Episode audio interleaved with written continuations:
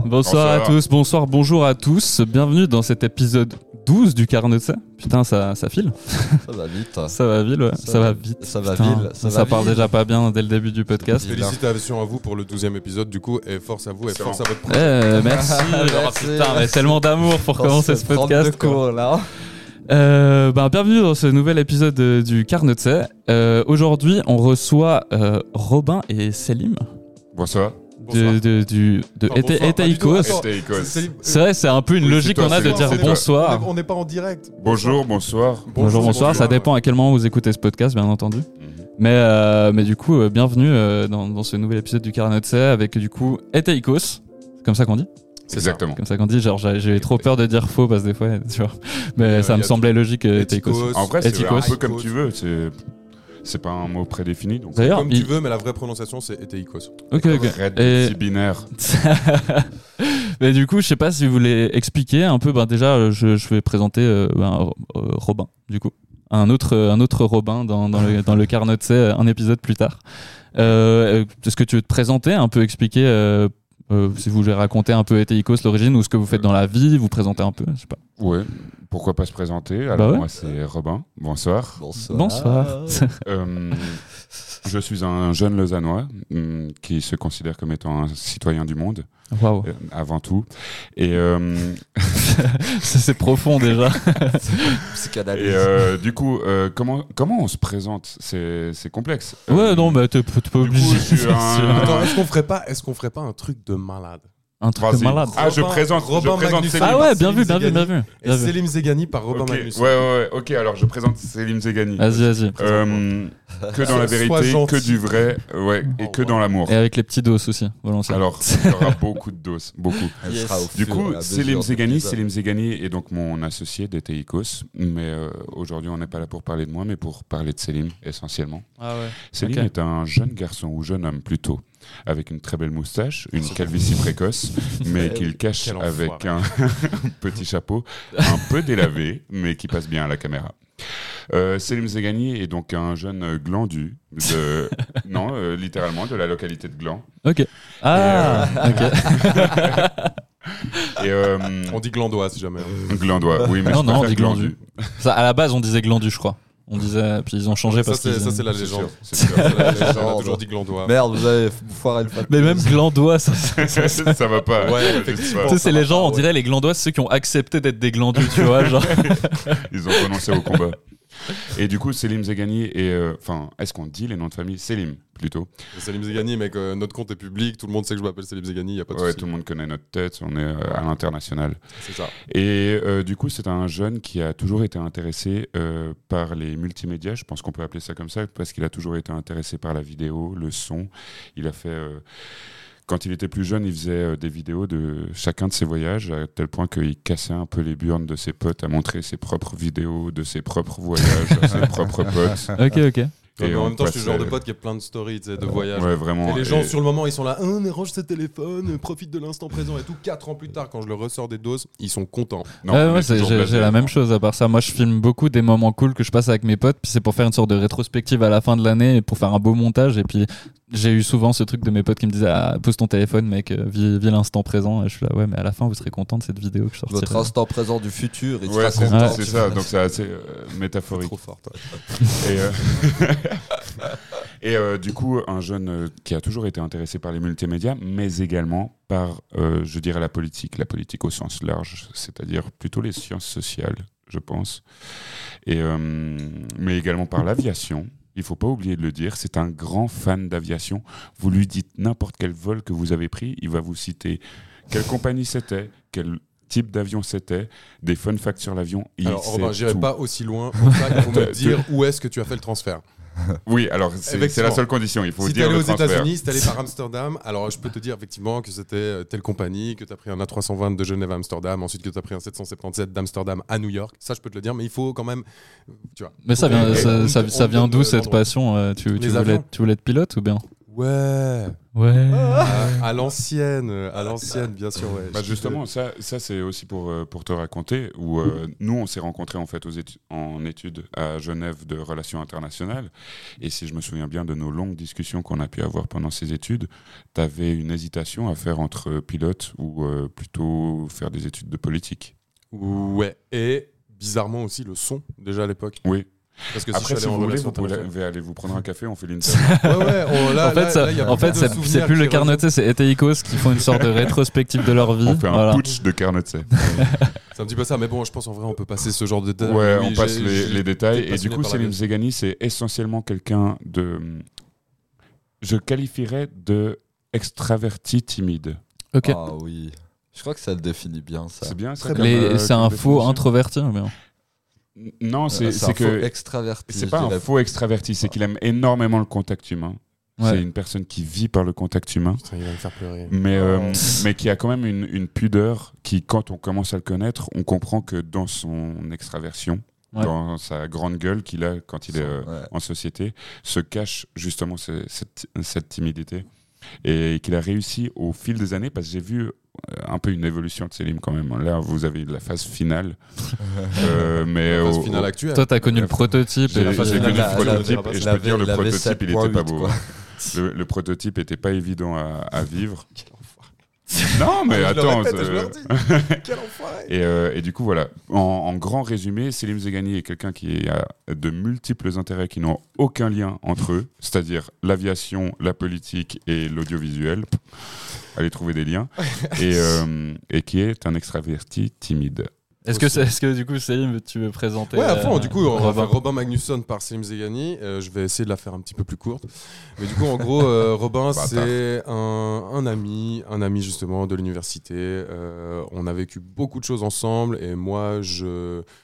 Clairement, je pense qu'une grosse phase de la construction de ma vie depuis ces cinq dernières années est complètement liée à pas beaucoup de personnes en vrai, et Robin en fait partie. Et du coup, euh, je pense que c'est à la fois complètement logique qu'on ait fini euh, là maintenant aujourd'hui à monter un projet ensemble. Et d'un autre côté, si on me disait ça il y a une année, j'aurais été là. Qu'est-ce que tu racontes? Et du coup, c'est ça qui est beau, c'est que à la fois, c'est voilà, ça s'inscrit dans une logique parfaite et en même temps, c'est inattendu. Et euh, je pense qu'il y a beaucoup d'aspects de notre relation euh, qui sont qui sont dans cet esprit en fait, et c'est ça que j'aime trop.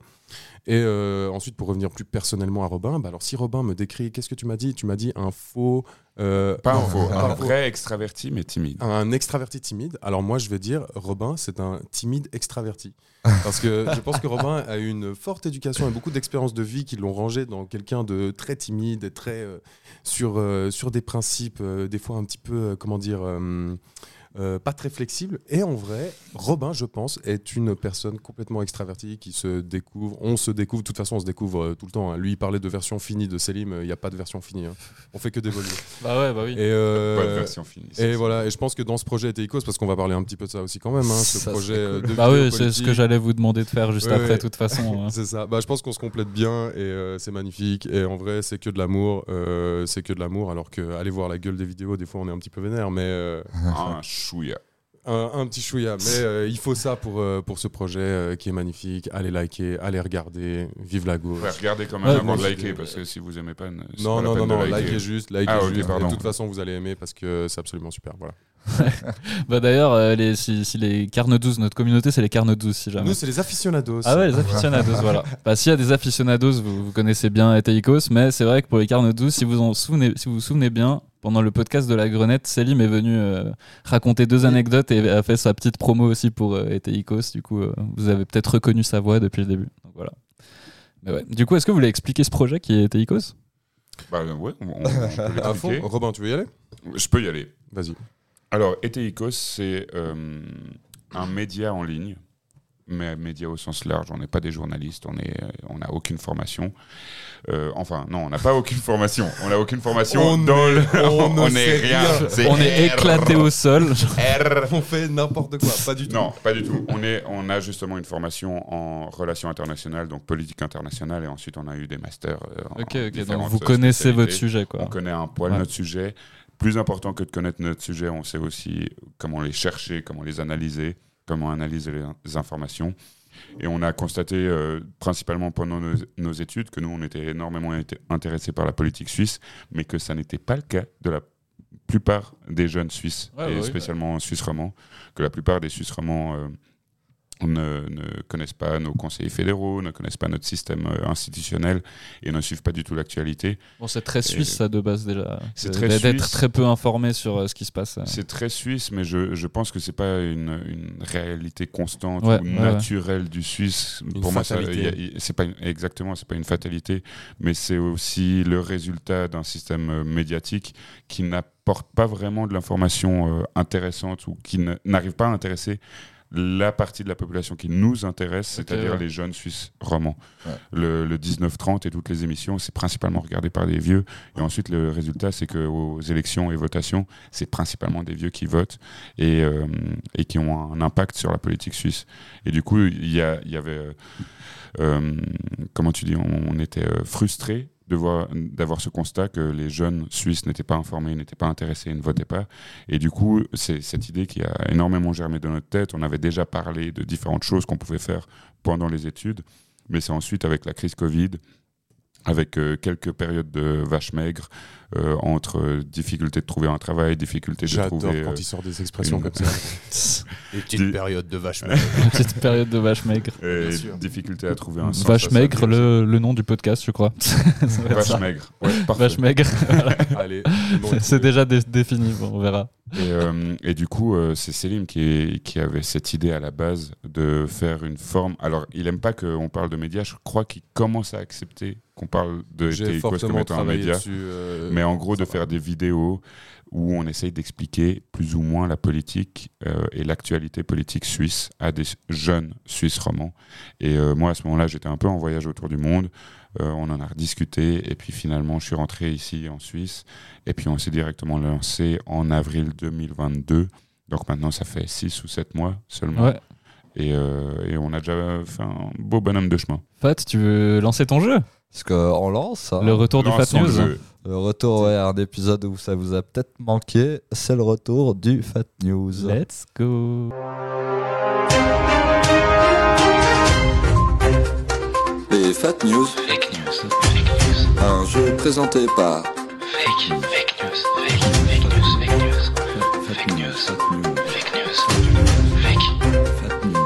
Fat. Bonsoir les Carnotzous et bonsoir les invités. Bonjour à mon Oui, mon cher ami, c'est vrai que je t'ai même pas présenté en début d'épisode. Mais bon, les gens, grave. les gens ont entendu que Fat était là, du coup, voilà, bienvenue Fat. Bonsoir les Carnotzous, merci Youlen. Ouais, c'est vrai. C'est un plaisir. Donc euh, on est à- au 12, euh, 10e peut-être, 9, 10e Fat News. Oh, je, je sais pas, j'ai pas Je compté. sais pas parce qu'il y a quelques épisodes Mais du coup, où ça ouais, n'était ouais. pas. Mais bref, euh, 12e épisode, sûrement 10e Fat News, donc ça fait plaisir. Ah oui, Allez, ça fait beaucoup plaisir. de bruit pour Ouais, le le 10e. Fat News, allez, le Fat News. Comptez pour moi les Carnotzous. Tu penses vraiment les gens vont aller chercher en mode bon alors il a dit dixième mais je suis pas sûr je vais regarder combien il y a de fois le Fat News du coup Let's go. Super. Alors, je prie à tout le monde de vouloir bien m'excuser pour euh, la voix que j'aurai aujourd'hui. Je suis un petit peu malade, voix rocailleuse, elle est un petit peu bouchée, donc euh, ça se remarque pas vraiment je crois ah oui en fait voilà ça s'entendra peut-être un, petit, peu, pendant tout ça. Donc, euh, est-ce que Robin et Céline, vous connaissez le concept du Fat News? Je Euh, non. un- La réponse est non, mon cher. Alors, je vous fais un petit récap pour vous et les Carnotzous qui ne savent pas euh, le concept du jeu. Euh, J'ai été chercher quelques articles insolites, des petites anecdotes de vie comme ça un peu partout euh, dans le monde, sur Internet, euh, sans spécifiquement vérifier les sources, je tiens à le préciser.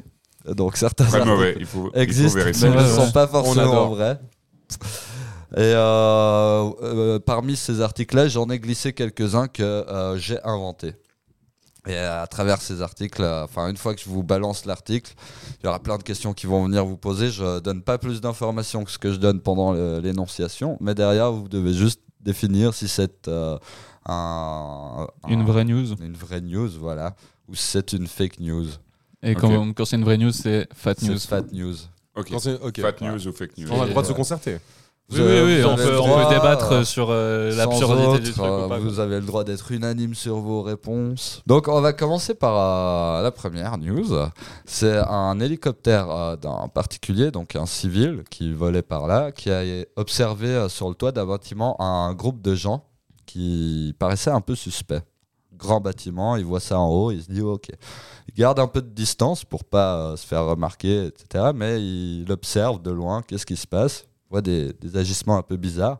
Et il finit par se rendre compte que c'est une secte qui, en haut de ce bâtiment, euh, fait un genre de rituel et finit par sauter du bâtiment.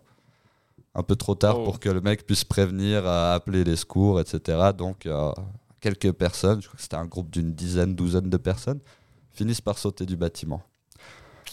Fat news C'est pas l'histoire qu'il y a eu à C'est vrai, c'est justement euh, ce que j'allais dire, mais non, parce c'était que- qu'une famille. Et puis l'hélicoptère est arrivé après. Ouais, c'était pas, Ils ont sauté, sur le. Ouais, non. C'est Euh, J'ai pas dit où ça se passait, hein, je dis. euh, euh, T'as dit par ici. euh, ouais, par ici, genre volet euh, par ici autour Moi, je pense de que ce tu as qui s'est passé. ce qui s'est Ouais. passé à Montreux et t'as un petit peu. euh, Tu l'as un peu- un petit peu tourné. Parce que Après, déjà, arriver en hélico et se dire qu'on va rester un petit peu à l'écart pour pas se faire remarquer, enfin, un Ça- hélico dans ah moi je m'y connais bien. Les voilures tournantes, Je ça fait beaucoup de bruit. ça- Des fois, Ouais. je reprends les, les termes d'articles qui peuvent être très très mal écrits aussi. hein. Ouais, les journalistes sont pas les meilleurs. Mais attends, mais c'est que des histoires qui sont arrivées en Suisse ou pas du tout? Non, Non, non, non, ça peut être ça peut être partout. hein. Là, j'ai dit par Ah, ici, c'est vraiment. euh, je Wow. disais ça parce que c'est mon Dans langage, contrées, mais, quoi. euh, autour de ce qui, ce qui s'est passé. Bah écoute, franchement, euh, ton histoire paraît très chelou. Robin? Ouais, honnêtement, j'aurais du mal à y croire parce que c'est vrai que maintenant, bon, même si c'est quand même pas mal du voyeurisme, c'est beaucoup des drones qui, qui volent euh, pour euh, faire des sortes d'inspections ou des trucs comme ça. Mais là, t'as pas dit que c'était pour une inspection. Là, là, je précise, euh, c'est un, hélicoptère particulier, un civil qui euh, passait par là, qui a remarqué ça. Mm. Et quand Mais le gardait droit en tant que civil de juste voler au-dessus des bâtiments tranquille, pépouze. peut-être- tu dois des t'as une autorisations, certaine altitude à avoir en tant que particulier, que ce soit en avion. En... T'as l'air d'avoir des infos quand même. Faut savoir, non, mais faut savoir qu'il peut développer, mais il hein. peut aussi dire de la merde en développant juste pour qu'on soit un peu piégé, tu vois. Ouais. Des fois, je peux vous pousser à avoir le. le Moi, je dirais fake news. ju- juste, et des fois, euh, à essayer de défendre mon Moi, je dis fat news. Fat news, ok. Ouais. Donc, fake vrai, news. On doit Ouais. répondre d'une seule voix, Robin? Ah non. Oh, là, il y a non, plus de chaque- chacun, là, hein. c'est Il y a chacun, plus de chacun- chacun pour soi. chacun. Moi je dis Là, c'est fake news. le Fat News Hunger Games. Moi je dis fake et ce sera forcément fat.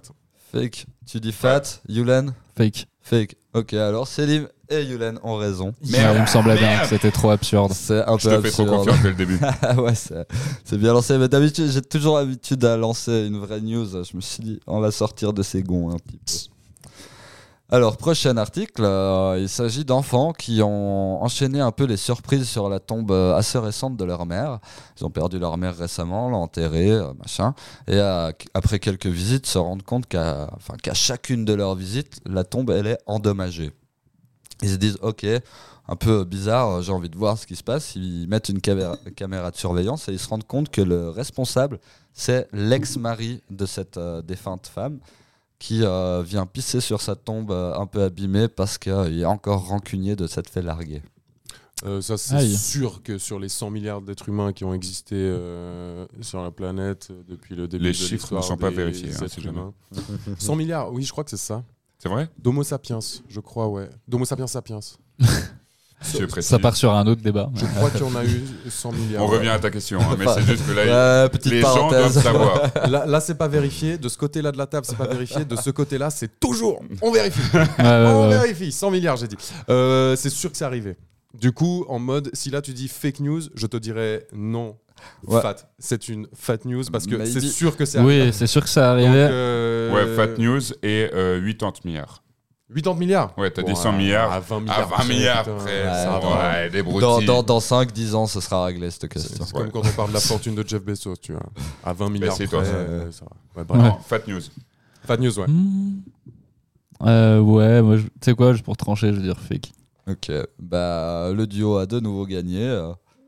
De Pourquoi t'as nouveau dit fake? Un dit fat. duo a Moi, j'ai dit gagné fat. euh, de nouveau. Il a dit fat. Ouais, fat ouais, news. vous avez Ah, dit donc- fat les deux. Ouais, du coup, voilà. Putain, je suis nul.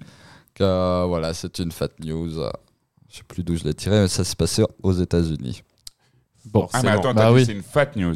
Oui, donc Ouais. c'est vrai. Ah, c'est un c'est truc. Est-ce que vous pouvez ouais, ouais, ça- ça- il m'a perdu, euh, le duo a de nouveau gagné. Euh, Ouais, non, mais mais je justement, c'est ça, c'est y avait, l'erreur là, il y avait. Autant pour moi, autant pour vos oreilles, les petits mais bah, des fois je me perds, je suis un peu malade, c'est comme si j'étais fonce-dé.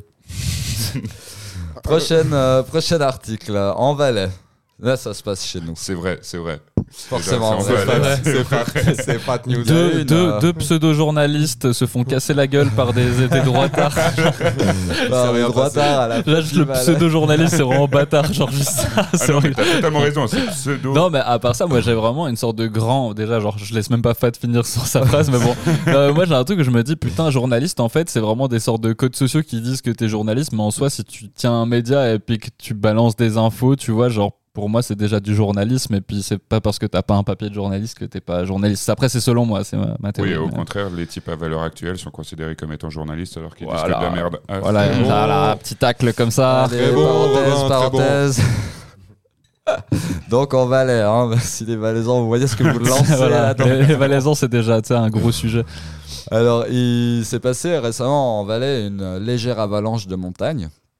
Ok. Enfin, avalanche, euh, éboulement, éboulement euh, sur une montagne, qui a permis de découvrir un genre de nouveau granit tellement dense qu'il devient hyper difficile de le soulever. euh, même avec des machines, etc. Ils ont étudié ce granit, ils se sont rendus compte que c'était vraiment un granit découvert, un nouveau, euh, une nouvelle forme de granit, et ils ont- ils l'ont appelé le granit mjolnirien, Ils l'ont pas appelé le en granit référence à- au marteau de Thor. C'est du gros bullshit. C'est fake. Ça n'existe pas. Il, me dit- il le dit, euh, genre, euh, je, je vous le précise, il me le dit en ouvrant grand ses yeux. Ouais. Euh, il est pile en C'est face pas, de tu moi. m'auras pas, c'est du bullshit. Par contre, Pat, juste, tu dis de la peux- merde. Tu peux répéter comment ils l'ont appelé le granit? Le granit mjolnirien. Miol. J'adore. Mjolnir, c'est le nom du quoi marteau. l'étymologie? Ah, Le nom du marteau marche, de. Thor en référence. En tout cas, si ça n'existe pas encore, il faut que les géologues utilisent ce terme ce maintenant. Un Mais truc non, trop c'est du gros dense. bullshit. Mmh, allez, moi j'ai envie de dire que c'est vrai. Mais toi, en fait, tu fais tout faux. Mais oui, Ouais. mais moi, tu a un sais. peu de piment dans le jeu. quoi. Ouais. Parce que c'est complètement fake, mec. Non, mais tu parce que tu sais, genre là, on, on croit, on dit que c'est de la merde, mais typiquement, le premier Australopithèque qu'ils l'ont découvert, ils l'ont appelé Lucie parce qu'ils écoutaient une chanson des Beatles quand ils l'ont genre découvert. Donc pourquoi pas, tu vois, Ouais, genre. Mais quel est le lien enfin, euh, Euh, dans le sens, le lien, c'est que tu vois, ils pourraient très bien découvrir quelque chose et puis lui donner un nom de merde, Non, tu mais vois. déjà, euh, il y a un éboulement et ils découvrent du granit. Enfin, les Alpes sont tellement étudiées depuis 200 ans que Ouais, on le saurait, du nouveau granit dans les Alpes. Et surtout paraît qu'ensuite, c'est connu que euh, les géologues doivent s'exporter, quoi. Tout a été fait en Suisse. C'est comme la topographie. On a fait toutes les cartes que tu puisses Ouais, imaginer de la En fait, ils viennent de me convaincre que du coup, fake news, tu sais. Voilà les arguments. C'est fake news de ouf. Et je pense que je vois l'histoire. euh, tu t'es inspiré du, du glacier qui a fondu et on a découvert des. Un pilote, non euh, Ouais, les, des restes d'avions là euh, au- Ouais. en France. Et puis en Valais, des corps aussi, on Ouais, découvre. ouais, parce Ouais, que les glaciers, ils beaucoup de choses. Ces temps, inspiré euh, de ça. Merci la Du coup, c'est complètement hein. faux. Donc oui, c'est une fake news euh, inspirée dans le bus. Est-ce que hier, t'as regardé un film avec Thor ou un truc comme ça non, je regarde pas plus, je regarde Parce que pas hier, t'as fumé une euh, immense canne. Eh oui. Oui, voilà. Je l'ai écrit aujourd'hui Il y a cette pas un news. petit bouton là pour envoyer un jingle à chaque fois qu'on fait des allusions à ces immenses cannes. Un petit Euh, son, un allez, truc. moi je pense celui-là, le- celui-là il est bien, celui-là, mais il y a tout. Voilà, voilà, petite canne. Super. Ouais, je pense que si j'avais mis ailleurs qu'au Valais, ça aurait pu passer. Ouais. Mais euh, j'ai deux personnes qui en reviennent. C'est vrai qu'ils analysent bien, ils analysent bien les questions. Je pense Ouais. qu'ils vont être forts euh, pendant tout le long. euh. Alors euh, là, on va changer de continent. On part au Texas. Ouais, le continent du Texas, du coup. C'est Enfin, faux, tout non. est faux. Bah, déjà, le Texas, c'est pas un continent, genre, je sais pas, euh, J'ai check un peu. changeait euh, de continent et qu'on partait au Texas. J'ai pas dit qu'on partait sur le continent du Texas. C'était pas clair. Euh, C'était pas clair pour toi. Pardon. euh, voilà pourquoi je suis juste coloc avec lui. Sachez-le. Je commence à te comprendre. bah désolé. Donc il s'agit euh, d'un d'un article euh, qui s'est passé au Texas. Euh, il y a une rivière qui s'est tellement asséchée cet été qu'elle a laissé, euh, enfin sur son lit euh, à- avant, euh, quand il y avait encore de l'eau, on ne le voyait pas, mais ça a permis de découvrir des traces de dinosaures vieilles de 113 millions d'années. Fait chier. Attends, attends, Alors, redis. redis. toute l'histoire est vraie, mais 113 millions d'années, Non, non, ça c'est totalement possible. Le, le mérovingien. Le mérovingien. Ton ça, ton ça. Je prends l'accent arabe, j'ai le droit si jamais. Bref. Mais bon, moi, j'aime- j'aime- c'est une euh, dynastie en France euh, au bas Moyen-Âge. hein. C'est pas du tout les dinosaures. Putain, ça fait chier de faire un truc avec un intello. Tu peux pas des mots comme ça. Le, le, le plexiglas. voilà, là, là, la, ça passe. fente, la fente de plexiglas. Bref, on oh là là. Oh là là. Euh, écoute, ton histoire est totalement euh, plausible parce que moi je connais le mérovingien et euh, je sais que c'était. C'est a- ton pote. Exact. Oui, Ouais, ouais. ouais, le Ce méro... qui vient de Mérovingie. le mérovin- seul. Ah, ce serait le mérovingeois. Oui, du pardon. coup, euh, c'est totalement, je pense, probable. Après, euh, si c'est sorti il y a pas longtemps, j'ai loupé l'article. Mais moi, je crois avoir vu un truc comme ça. En tout cas, il y a eu, genre, sur le Danube, des, des dates qui sont apparues sur euh, les rochers qui ouais. montraient Je les ça, dernières euh, sécheresses. Je crois que ça fait partie de 2200, notre dernier Fat News en plus.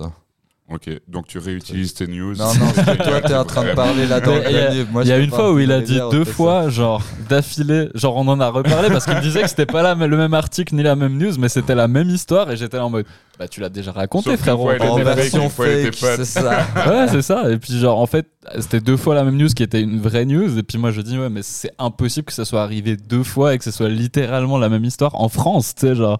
Mais bon, bref. Je te fais chier pour la troisième fois pour ça en plus, hein, c'est ouf. Moi, ce qui Mais me bon. fait- Parce que moi, là, c'est pas en l'occurrence, ça a sur rien à voir avec millions ça. Allez, moi- 143 millions? 113. 113. 113 comme le groupe de rap. Ouais, Fat, il aime le rap, à mon Euh, avis. Ouais. Il y a peut-être un. Moi, je dis qu'il y a couille sous rocher. Osama. Moi, Donc, je dis, euh, moi, je dis qu'il y a baleine sous gravillon. Donc, à mon Mhm. avis, c'est possible. Allez, moi, je dis, Fat- allez, je dis Fat. Fat News. Fat News. Fat news, ouais. Unanime, Elvis, Fat News C'est unanime. fat. Fat, c'est vrai Fat. Wow. Eh bah bravo, c'est une Fat News. Et voilà. Oui. Et la victoire commune. Pourquoi ça me procure autant de satisfaction Bah ouais, euh, je crois que Parce que c'est un jeu que tu plein de parlais dans le. Danube, euh, ça, ça, ça, euh, j'ai vu ça pour le dernier épisode. Et euh, je crois l'avoir mis dedans, mais là, non, ça n'avait rien à voir, Yulen. euh, du coup, euh, c'est une autre rivière asséchée. Et cette année, les rivières qui s'assèchent, elles, euh, elles font découvrir beaucoup de Et notamment choses. sur le continent du. Texas. Euh, oh, arrêtez avec ça, j'ai dit on change de continent, on part au Texas. Ouais, le fameux on va continent. en Amérique sur le continent américain, mais au Texas. Ok, ok. Et du- de- Non, mais c'est bon, c'est bon, c'est bon. Putain, ah, vous allez me C'est bon, c'est bon. tendre, pire épisode. Tu nous as saoulés, c'est bon.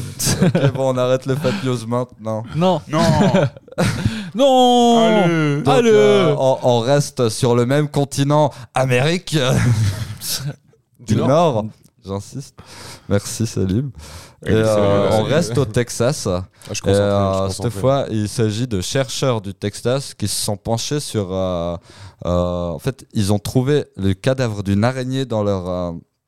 dans leur laboratoire, ont étudié le cadavre de cette, araignée et ont essayé de la transformer en outil, en genre de petite pincette avec les, les pattes d'araignée pour ramasser des objets. Et ont appelé ça le nécrobot. Le nécrobot. Hmm, ouais, je- J'ai l'impression que c'est un mélange de deux trucs, euh, ce que t'as J'ai l'impression que c'est un mélange de Spider-Man et. euh, Non mais frère, je vois ton inspiration. Juste avant qu'on commence euh, ce podcast là, t'étais en train de dégraisser une pince parce que tu restaures des objets et tout. J'ai pas- Calme-toi, il y a pas j'ai- d'araignée j'ai qui pas devient des écrit les microbots. articles- J'ai pas écrit les articles entre deux là. Mais, hein. imaginons que des scientifiques arrivent à contrôler le système nerveux d'une araignée morte. Ça c'est déjà fait. hein. Demande à Elon. Voilà. Et- hein? Elon. Euh, Le frérot Elon. le frérot Elon. Ouais. Bon, après, il faut stopper la dégradation du corps de l'araignée. C'est. Tu la mets dans du formol? Formol. Formol. Formol, direct formol. Ouais, mais à ce moment-là, l'utilisation de la pince, tu peux le faire que dans le formol, c'est un peu casse-couille. Bah lui c'est ce qu'il faisait avant, il formol avait du fois. formol avec une pince là. euh. Non, c'est pas ce que je faisais, j'avais du vinaigre et du bicarbonate de soude, pas de formol. Ne vous inquiétez pas. Non, en vrai euh, c'est Mais le truc, c'est que le, la nécro. Comment t'as dit? Le nécrobot. Parce que nécrobot, c'est quelque chose qui existe déjà, je crois, en fait. Et que je pense pas que ce soit avec une araignée. Mais ça s'appelle peut-être pas comme ça, mais c'est quelque chose pour justement genre euh, les cadavres en décomposition et tout ça. Genre, euh, j'avais vu quelque chose comme ça, mais. Bah, mais En même temps, le terme nécro, ça veut dire mort. Donc tu Oui. l'ajoutes dans tout ce qui concerne la mort. mais justement. Peut-être entendu. Bah, ils avaient fait, il y avait cette histoire qu'ils avaient fait des mouches euh, robots pour aller pour retrouver des cadavres ou je sais pas quoi. Genre, C'était euh. pas dans Black Mirror, ça Ah non mais attends Mais oui, non, tu mais connais le, le- c'est le troll là. euh. la, la mouche qui La mouche qui Est-ce que vous avez déjà inventé des robots qui. Voilà, c'est ça. La mouche qui. Qui Robert, détecte- ça avait déjà des- été des- sur. Des robots qui détectent les mouches, qui se posent dans du beurre ou dans des maisons. C'était le méga troll pendant la convention, c'était Mais ça oui, le voilà.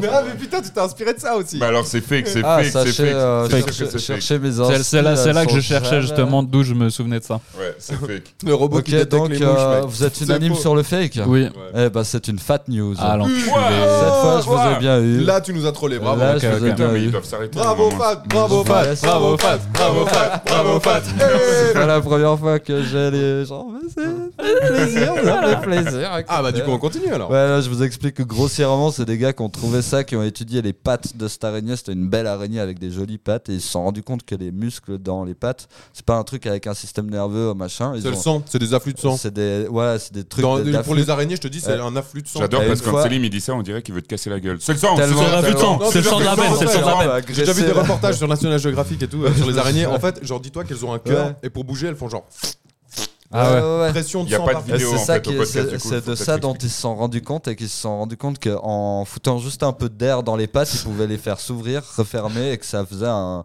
un genre de pince gonflable. quoi, voilà, euh, avec les pattes de la de, de l'araignée. Ils Putain, ont ça appelé sert le Necrobot bordel, parce que c'est un petit robot euh, à base d'un cadavre. Mais attends, mais si jamais ça veut. ça- alors, euh, ça ne sert à rien parce qu'avec Robin, euh, le week-end passé, on était à la foire du Valais. et en fait, il y avait des robots, c'était pas des araignées. Et genre en mode, ils pouvaient jouer aux, euh, Ok. Jouer aux échecs. et, et ils la faisaient très bien. Et en fait, il n'y avait pas d'afflux de sang, de bordel de- Ah ouais, de cadavres et tout. Ils le ça. faisaient très bien. hein. Juste, Selim, t'as oublié un truc, c'est qu'on était à la foire du Valais ce week-end pour Eteikos. Oubliez pas de vous abonner sur Instagram. Très bon, très bon, très bon. La promo. La promo, la promo. Allez. Ah, on voit que lui, il a du- de, de l'expérience. hein. Il a du bagou, comme on dit. ok, Du cool. ok. Alors la suivante Ah, le malaise. se passe euh, dans un bar suisse. Ok. Euh, dans ce bar, il y a un client euh, qui est très très euh, régulier, qui vient quasi tous les jours à ce bar, qui est vu comme euh, étant quelqu'un de menaçant, de menaçant, menaçant. Jusque-là, je pensais que Euh, tu t'étais inspiré de ta vie, mais. Il est à Sion, le bar. Toujours, euh, Il est à Sion, il a fait un petit. C'est la menace de Sion, le, Excellent. le menace Sion. Excellent Ah, c'est Excellent. des jeux de mots. Des jeux de un mots. petit soutien à Ricardo Zouz, je crois que c'est le pire fat news que je fais. Vraiment, c'est pénible pour Fat depuis avant, là. Donc je finis, euh, je peux faire plus qu'une phrase, c'est cool. Donc euh, c'est un client euh, qui est très vu comme étant menaçant, il a toujours les couteaux sur lui, il en parle toujours et tout. Qui quand il vient se faire, quand il vient commander, il dit qu'il s'exprime, qu'il qu'il veut jamais être servi par par des gens gays ou, ou des femmes, etc. Et qu'il veut juste être servi par les vrais hommes. Et qui finit euh, finalement par être servi par euh, euh, un des gays du, du bar. Fat news ou fake news? Fat news C'est une histoire fake parce qu'il a. Ah si si si non oui oui fous de ma gueule oui non parce que moi je lui ai refusé ses bières. Oui, je lui ai refusé Bah ses oui, bières. t'as refusé ses bières. Ah, c'est du vécu. Ouais. juste un gars homosexuel, mais un peu plus tos que toi qui l'a servi. Oui, je, je lui ai refusé sa bière. Du coup, c'est vrai que la, la bière finale, c'est pas moi qui l'ai servi. Ah, mais oui. attends, c'était à la grenette. interdiction de territoire ou C'est- C'est une histoire de la grenette. Euh, faire un choc mental en fait. L'histoire de la grenette.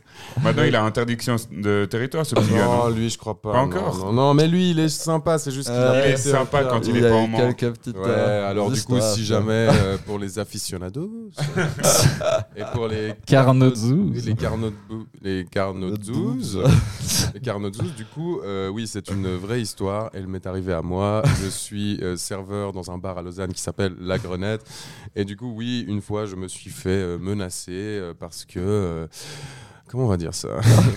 Parce que ce client estimait qu'il ne devait pas se faire servir par une immense pédale de ses propres mots qui était moi et par une pute euh, qui était euh, la De nouveau de ses propres mots. De Oui. ses propres mots et qui du coup euh, a dit moi je veux être servi par cet homme le vrai il s'avère que c'est un collègue et que euh, c'était à peu près le seul de l'équipe à l'époque qui était ouvertement out voilà l'histoire Ah. L'ironie de cette histoire, même. bravo oui alors l'ironie de Mais, cette histoire mais la grenette bravo. est un safe space. L'effet, Oui, oui. oui, oui, oui, Ah oui, oui, clairement, mais oui. c'est des histoires marginales ouais Bon, de toute façon, la grenette, c'est fini, les gars. Donc, on, on Ouais, ne, on parle pas sur le. Voilà. Rest in peace, la granite. Eh ben merci, euh, l'effet Très bien, pour cette euh, dernière, euh, très bien pour cette dernière histoire. euh, c'est pas la dernière. Mais Et c'est une anecdote de travail d'ailleurs au passage, qui je Ah ouais crois était plus ou moins le thème de ce podcast. Ouais, Euh, qui va être, euh, abordé. Ah, mais, tu- mais du coup, t'as Ouais. pas fini ton fat news. hein. ouais, il m'en reste. Ah, c'est pas fini Ah, c'est long, hein. Ah, mais si vous voulez, on. Non, c'est bon. En plus, je sais que tu gardes. Encore En plus, je sais que tu gardes, tu gardes souvent les pépites pour la fin, du coup. C'est gradation. comme- C'est comme vous le voulez. Non, moi je voulais juste expérimenter le, le choc mental un peu à la Ok, Kalk ok. aujourd'hui dans, dans son émission. Non, bon. Là, ça m'a fait plaisir sa réaction. Bravo. Super. ok, donc vous voulez continuer ou on s'arrête Oui, on là continue. bien sûr qu'on continue. Ok, il m'en reste trois. hein. C'est les- voilà. ok. Ok, vas-y. Donc euh, voilà, euh, ça se passe en Espagne. Ouais. Euh, Il y a une poule euh, munie d'une caméra euh, qui, a, Chaud. qui a affolé une base militaire en Espagne. What? donc. Euh, pensant à un nouveau système de- d'espionnage, un peu à la, à la Well comme ça, euh, les militaires euh, ont tenté de fusiller la, la poule pour pouvoir euh, enfin, juste récupérer la caméra, essayer de trouver d'où ça vient. Euh, ils ont euh, fusillé pendant genre 2-3 minutes sans arriver à la toucher parce qu'elle n'arrivait pas, elle n'arrêtait pas de courir dans tous les sens et à éviter quasiment toutes leurs balles jusqu'au bout de 2-3 minutes. Si c'est vrai, c'est trop marrant. Après 2-3 minutes, ils l'ont eu ou pas? Bah oui. Ou elle est toujours Oui, euh, dans sinon euh, l'article euh, dirait plutôt Ok, 15, donc, 20. ah, si c'est vrai, si c'est vrai, c'est très drôle, mais pourquoi c'est médiatisé? Ouais. À quel Bah, moment parce que mec, Mais une mec, poule une avec poule, une putain de débile. caméra qui rentre sur une base militaire et pendant 3 minutes on essaie de la fusiller. Bien sûr que ça sort dans les médias. c'est Ouais, j'avoue, j'avoue. Non, euh, putain, euh, purée, purée, purée de pommes de terre. Mais C'est si c'est fake, où est-ce que tu vas trouver ton Ah ouais. inspiration? Ah, mais justement, il est trop fort. Des fois, Si euh, c'est fat, mais où va le des fois, il sort des trucs tellement compliqués et complexes et absurdes. Et t'es là en mode non, mais il peut pas l'avoir inventé. Mais en fait, oui, carrément. Genre, euh, il y en a eu quelques-uns justement où on était là, c'est impossible. Comment, il, comment ça lui est passé par la tête mais j'ai envie de dire que c'est vrai du coup. Bah, en me basant sur cette théorie, j'ai envie de dire que. Ah non, bah du coup, non, que c'est pas vrai. Attends, ah, putain, je suis pas décidé. Jure, Yoann. Ah, Parce qu'on sait qu'il y a eu des chèvres espions euh, formés par la CIA. Ouais. Ça, c'est documenté. Ah, avec les animaux, il y en a eu des choses. Ça, hein. Allez, Voilà Ah, dans le système C'est d'espionnage, vrai j'entends ou pas hein, j'entends ce blanc. là. allez. Ah, Tiens, très malaise. euh, moi, je dis que c'est fat news. Fat news pour toi? Ouais. Ouais, euh, là, je te cache pas. Alors voilà, bravo. Bravo, Fat. Je te cache pas que tu m'as eu. Parce que jusqu'à maintenant, je me suis peut-être trompé, mais j'avais un avis. Là, tu as réussi à me, à me rendre légume. Je ne Ouais, sais mais pas en même quoi temps, dire. toi, tu sors d'un brain là. euh. Je, ouais, je dois m'en remettre encore. Non, mais je sais pas quoi dire. Euh, vraiment, je pense que c'est totalement possible. C'est possible, mais Et après. surtout en Espagne. pourquoi- mais les- Surtout en Espagne. Oui, mais l'Espagne, est-ce qu'elle se ferait espionner? Qui, qui veut espionner les, les Non, non, mais ils sont pas sûrs que c'était une poule espion. C'est juste qu'ils ont essayé de la buter. Ça, se Ça trouve, les a affolés, coin, ils ont, dit, euh, du coup, c'est Bah, ils sont dit. Non, attends, moi je pense que j'ai une théorie. Les Espagnols, ils aiment pas beaucoup les Français. Ils ont vu une poule, ils se sont dit Cocorico la France. Oui. Très bon. Voilà. très bon. Ils se sont dit c'est les Français, ils viennent mettre euh, voilà le- leur nez là où il faut pas, et puis ils ont voulu la fusiller. Allez, je pense que là où il faut pas.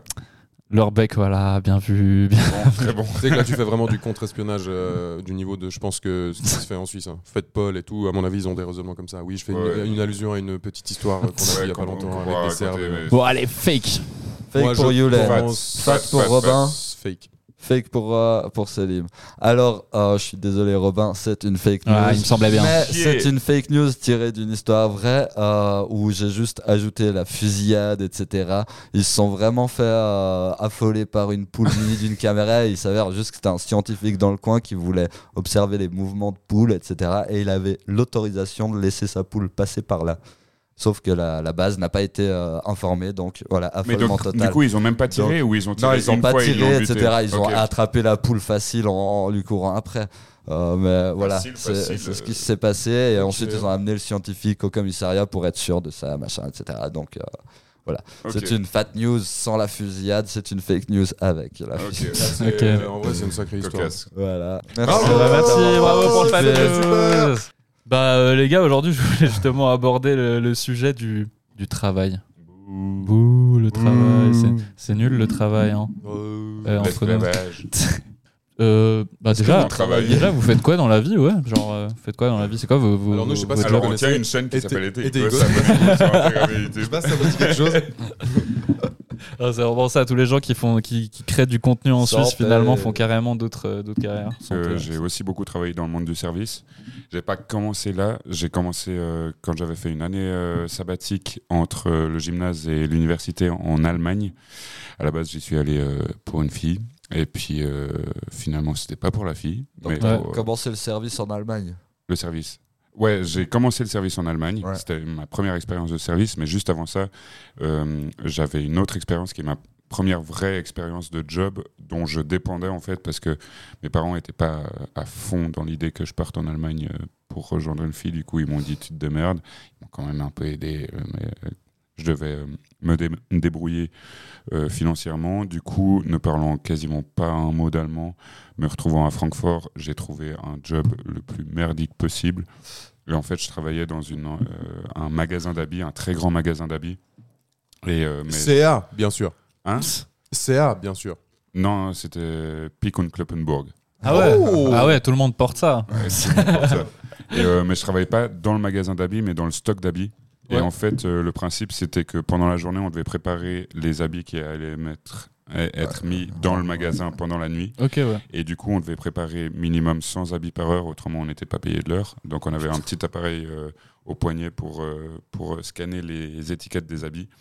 Et euh, il n'y avait pas de fenêtre, il n'y avait pas de pause ni quoi que ce soit. Tu étais payé 8 euros de l'heure. Et si tu n'avais pas fait scanner tes 100 habits euh, de l'heure, bah, tu n'étais juste pas payé. Puis c'était euh, gratos pour eux. Quoi. Ouais, bah, Euh, je comprenais rien en plus à ce qu'on me racontait, à ce qu'on m'expliquait. C'était- horrible. bah Mais surtout, moi, c'était super intéressant parce que j'y étais avec une certaine légèreté parce que je savais que c'était juste pour un temps. Parce qu'après, j'allais retourner en Suisse pour étudier. Mais c'est là où j'ai rencontré mes premiers euh, amis, collègues, ouvri- ouvriers, vraiment Ouais. au sens premier du terme, et pour qui c'était leur réalité, quoi. Ouais. Où ils voyaient pas d'autres perspectives parce qu'ils n'avaient pas d'autres formations, parce que c'est l'Allemagne euh, avec peu de, sécurité sociale, etc. Et du coup, ça, ça m'a fait un sacré choc de voir des gens qui devaient supporter ce travail de chien euh, pour euh, soutenir leur famille. Ensuite, j'ai trouvé un travail dans un café à Francfort. C'est là où j'ai découvert le service, que j'étais fortement talentueux au service parce que j'aime beaucoup draguer les vieilles femmes. Et puis euh, ensuite, je suis rentré en Suisse. What the f- Mais ça, ça peut partir en anecdote. Est-ce que vous avez des anecdotes un peu loufoques de travail genre euh, Et 100 Le nombre de milliards Le, mot, le mot loufoque que j'ai jamais utilisé de Ouais, ma vie. loufoque, mais c'est très beau. Très beau. Recherchons l'étymologie parce que. Tu veux Loufoque. celle sur le pipi, Bah, celle sur le caca ou euh, celle sur le zizi Je peux tout te raconter. Bah en vrai, ouais, moi je serais assez chaud. C'est un peu, tu vois, l'ambiance du carnet, tu sais, c'est raconter des petites anecdotes pépites. Et puis là, je me dis genre. euh, J'ai des pépites, j'ai des pépites, mais t'as pas fini encore, Robin. Euh, Ah ouais, bah, alors, T'aimes te faire draguer par les vieilles femmes, c'est ça que tu voulais dire, non ah, parce que là, du coup. Du coup, il y a peut-être de l'anecdote, tu vois. euh, mais là, tout de suite, il n'y a pas beaucoup d'anecdotes, c'est juste des, des petites situations. Celle qui t'a montré, ouais. montré son porte-jartel à Lausanne l'autre jour. Ah oui, non, mais ça, mais en, en vrai, au service, tu fais face, malheureusement aussi, parce que là, j'en parle avec légèreté, mais euh, tu fais face à du harcèlement sexuel au travail, genre Ouais. Quotidiennement, même en tant que mec, et surtout quand tu as genre 19 ans en Allemagne et que tu parles pas la langue, et qu'il y a beaucoup de gens qui mettent des mains aux fesses, qui euh, commencent à te faire des petites propositions euh, complètement déplacées, complètement pas ok, et puis toi tu sais juste pas répondre parce que c'est ta première expérience, tra- expérience de travail, que tu parles pas la langue et que tu es un peu euh, faiblard. Ouais. Mais, euh, et puis toujours aujourd'hui, hein, en travaillant au Great, parce qu'aujourd'hui je travaille au Great Escape, qui est un endroit où j'aime bien travailler parce que bah, c'est la fête, ça bouge, tu vois pas tes heures passer, mais c'est extrêmement exténuant. Et, euh, et puis euh, là aussi, tu harcèlement, que ce soit moral ou, euh, ou sexuel, pas de la part des collègues, mais de la part des clients, très clairement, Mm, parce bah qu'ils oui. se disent que bah, eux, ils sont dans un cadre de fête, ils sont dans un cadre où tout le monde est là pour s'amuser, mais ils comprennent pas que bah, les serveurs et serveuses, ils sont pas là pour. Évidemment, on essaye de Ah, s'amuser, ouais, mais on est là pour le salaire. Ouais. Enfin, On, avait travaille le à ce salaire- moment-là, c'est surtout C'est ça, ça. c'est ça. Et on n'est pas là pour euh, filer des numéros de téléphone, pour donner notre prénom à n'importe quelle personne euh, si qui le jamais la, demande. la direction du Great, euh, avec Robin, on en parle beaucoup. Robin travaille au Great, pas que pour le salaire. Robin, il travaille au Great parce que c'est avant tout un endroit d'échange, un endroit de partage, Exactement. un endroit où les gens sont bien, où on distribue du Je suis là bonheur. pour le bonheur. Pour le bonheur, on dit distribueur de bonheur. C'est comme ça qu'on mais, l'appelle euh, dans le jargon. mais du coup, voilà. Mais en- pour finir sur la question des expériences de travail, Ensuite, euh, pendant les études, j'ai pas énormément travaillé, mais j'ai fait un petit peu livreur de vin pour, euh, pour une toute petite entreprise. Donc, c'était juste aller livrer des Mhm. vins euh, Ouais. à des particuliers. Ça, c'était assez marrant. Tu, tu mets juste ta musique dans ta voiture et puis tu Ouais. conduis. Et puis voilà. Et puis ensuite, je suis parti en voyage pendant deux ans. Et là, j'ai j'ai eu plusieurs boulots différents au Costa Rica, en Colombie. Et puis le dernier, c'est le job qui m'a le plus éclaté et qui est le plus what the fuck. C'était euh, guide aventure en Laponie finlandaise pendant l'hiver. Ouais. Où en gros, j'étais en motoneige dans un milieu que je connaissais pas du tout, dans une nature que je connaissais pas du tout. Et je devais prendre 20 euh, Français avec moi qui étaient des gros glandus parce qu'ils connaissaient rien à la survie Glandois. en nature. Glandois. Glandois. Glandois. et, euh, et que moi je devais me démerder à les ramener euh, par moins 30 degrés en vie euh, à l'hôtel. Et Ouais. ça c'était ultra cool. Que En motoneige ou en lutin, que tu m'as dit? pendant- En lutin, j'ai fait aussi pendant un mois le lutin du Père Noël en Laponie, mais quand même le côté plus cool c'était la motoneige. Eh ben putain, le mec il a un CV incroyable. hein. Si- jamais vous voulez le recruter pour n'importe quoi, il, il- Je, il fait, je il fais, fait, tout, je fais il tout. fait tout. Voilà. J'improvise. Multitask. Multifonctionnel. Voilà. Ouais. Bah, on a fait tous la même vanne. Super. Multitask. Super. Ah ouais. Super. Mais Vous avez du coup des, des petites anecdotes euh, de travail, des trucs un peu tellement absurdes que vous vous dites c'est impossible que ça me soit arrivé au travail? Moi, j'en ai plein. J'en ai des intenses, j'en ai des pas intenses. Euh, Celles que tu préfères. Hein. Euh, je vais toutes les raconter. Non, Chacun son tour. Dans les 20 fois, prochaines minutes, avec date de Selim. Non, j'en ai. euh, Bah, déjà, à l'hôtel, alors, déjà, euh, des fois, je faisais des nuits, et là, c'est hardcore. Un hôtel. euh, un hôtel dans la, dans la banlieue euh, périphérique, à côté de l'aéroport, si tu veux, une zone industrielle. Euh, quand tu fais les nuits, tu vois vraiment des trucs. Donc, euh, bah, déjà, forcément, les nuits, tu vois tous les gars qui rentrent avec des prostituées, qui sont, qui sont à la fois gênés, mais en même temps bah, bourrés, en fait, bourrés souvent, et qui. Euh, le parking, il est payant. T'es là, mec, déjà, t'es arrivé comme ça, c'est super. Et genre, le gars, il paye euh, 150 balles sa nuit, il monte 30 minutes plus tard, ça redescend. euh, voilà la clé et tout. Tu sais exactement ce qui s'est passé. C'est tu vois vraiment les- le- l'envers euh, de la société dans un hôtel, euh, en fait, tu vois. Et, et donc, il y a des- j'en ai mille des anecdotes comme ça, mais une qui est marrante, que je peux raconter, c'est une fois, euh, voilà, je suis arrivé 6h30 du mat. euh, début du shift et là il y a une cliente qui arrive il y avait une petite salle de petit déjeuner derrière elle me fait euh, excusez-moi est-ce que c'est normal qu'il y ait un petit peu d'eau qui coule du plafond? Aïe aïe aïe. 6h30, t'as encore la tête dans le cul, je viens d'arriver, je suis là. euh, non, écoute, quand tu me le dis comme ça, c'est pas normal. Elle m'amène à l'endroit. Et en fait, c'était pas une petite goutte, c'était vraiment genre un torrent. C'était Ouais. le chute du Niagara qui, qui tombait du faux plafond, tu vois. Je suis là, non, alors ça, c'est pas normal du tout. Du coup, je vais chercher des bidons de 5 litres que je mets dessous, tu vois, avec le petit panneau, attention, ça glisse. C'était juste devant la machine à café en plus. Et, euh, et ces bidons, ils se remplissaient vraiment en quelques minutes. Enfin, vraiment, c'était un, torrent le truc. Et du coup, euh, l'intelligence, tu vois, je me suis dit, attends, je connais cet hôtel par cœur. Du coup, je regarde le toit, je suis là, Hum, ça doit être la chambre 101 ou 102, quelque chose comme ça. Qu'est-ce que je fais? Je monte devant la chambre 101 ou 102, je toque comme un malade et je me mets genre à côté de la porte et j'entends juste un petit comme ça, tu vois, un écoulement d'eau. Je suis là, waouh, ça c'est pas très bon signe. Et du coup, euh, je toque et tout, il y a personne qui répond, à part la chambre d'en face qui est là, putain, c'est quoi ce bordel 200 balles la nuit, on peut même pas dormir. Je suis désolé monsieur, on a un petit problème en réception. Et du coup, quand c'est comme ça, bah, la procédure, c'est qu'au bout d'un moment, on va devoir rentrer dans la chambre. Et on peut pas rentrer dans la chambre euh, tout seul parce que rentrer dans une chambre, c'est hyper intrusif. Et ensuite, euh, tu vois, c'est une chaîne américaine. Genre, euh, les clients, euh, il est rentré dans ma chambre, ils peuvent t'accuser de voler des trucs et tout. Bref, ouais. du coup, je dois chercher mon collègue. Et on doit rentrer à deux, toujours c'est ça la procédure pour qu'il y ait des témoins mutuels. Ouais. Et du coup, je suis avec mon collègue, et en vrai, là, la pression, elle commence à monter parce que tu rentres dans une chambre où il y a un écoulement d'eau, euh, tu peux t'attendre à tout et n'importe quoi, tu vois. Clairement, ce qu'on a pensé, c'est genre un type euh, qui est mort, euh, enfin, qui Ouais, est pas bien, qui s'est noyé dans sa baignoire ou une connerie, tu vois. Et du coup, euh, je suis avec mon collègue, lui, il est pas bien non plus, on est devant la porte, je suis à 3, 2, 1, on rentre les deux, ok 3, 2, 1, tic je rentre, lui il reste, il avait trop peur. Je rentre, je, pied- genre, je marche dans la chambre, il y avait genre 3 cm d'eau en bas, et il y avait une carte d'identité, porte-monnaie, carte de crédit qui flottait un peu dans cette espèce de mare euh, à l'intérieur de la chambre, tu vois. Et mon collègue qui me dit juste euh, Alors Et je suis là, mec, t'es pas rentré avec moi, connard Et du coup, euh, je regarde le lit, le lit est allumé. La chambre est allumée et le lit est ouvert comme si quelqu'un était sorti, tu vois, mais il y a personne dans le lit. Et du coup, je gueule Est-ce qu'il y a quelqu'un? Personne répond. Du coup, qu'est-ce que je vais devoir faire? Je vais devoir rentrer dans la salle de bain. Du coup, euh, je perds pas mon temps, je pousse la porte de la salle de bain. C'était une chambre où il n'y avait pas de baignoire, il y avait, euh, il y avait juste le, le baquet de, de douche. Et en fait, je vois juste le rideau qui est tiré, deux jambes poilues qui sortent du baquet de douche. Et donc, en gros, le gars, il était dans les vapes euh, dans sa douche, tu vois. Et de l'eau qui déborde, euh, qui déborde de ce petit baquet. Et ça, en fait, ça a pénétré toute Ouais, la dalle, ouais. tout le bordel. Ça a coulé par-dessous dans le faux plafond, tu vois. Et du coup, j'arrive, je tire le truc et je vois juste le gars, en fait, qui est endormi avec le pommeau de douche sur lui.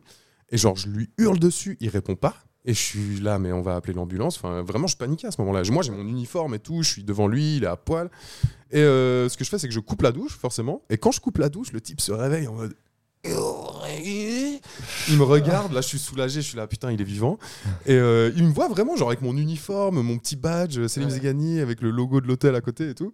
Et il me dit cette phrase, mais d'anthologie.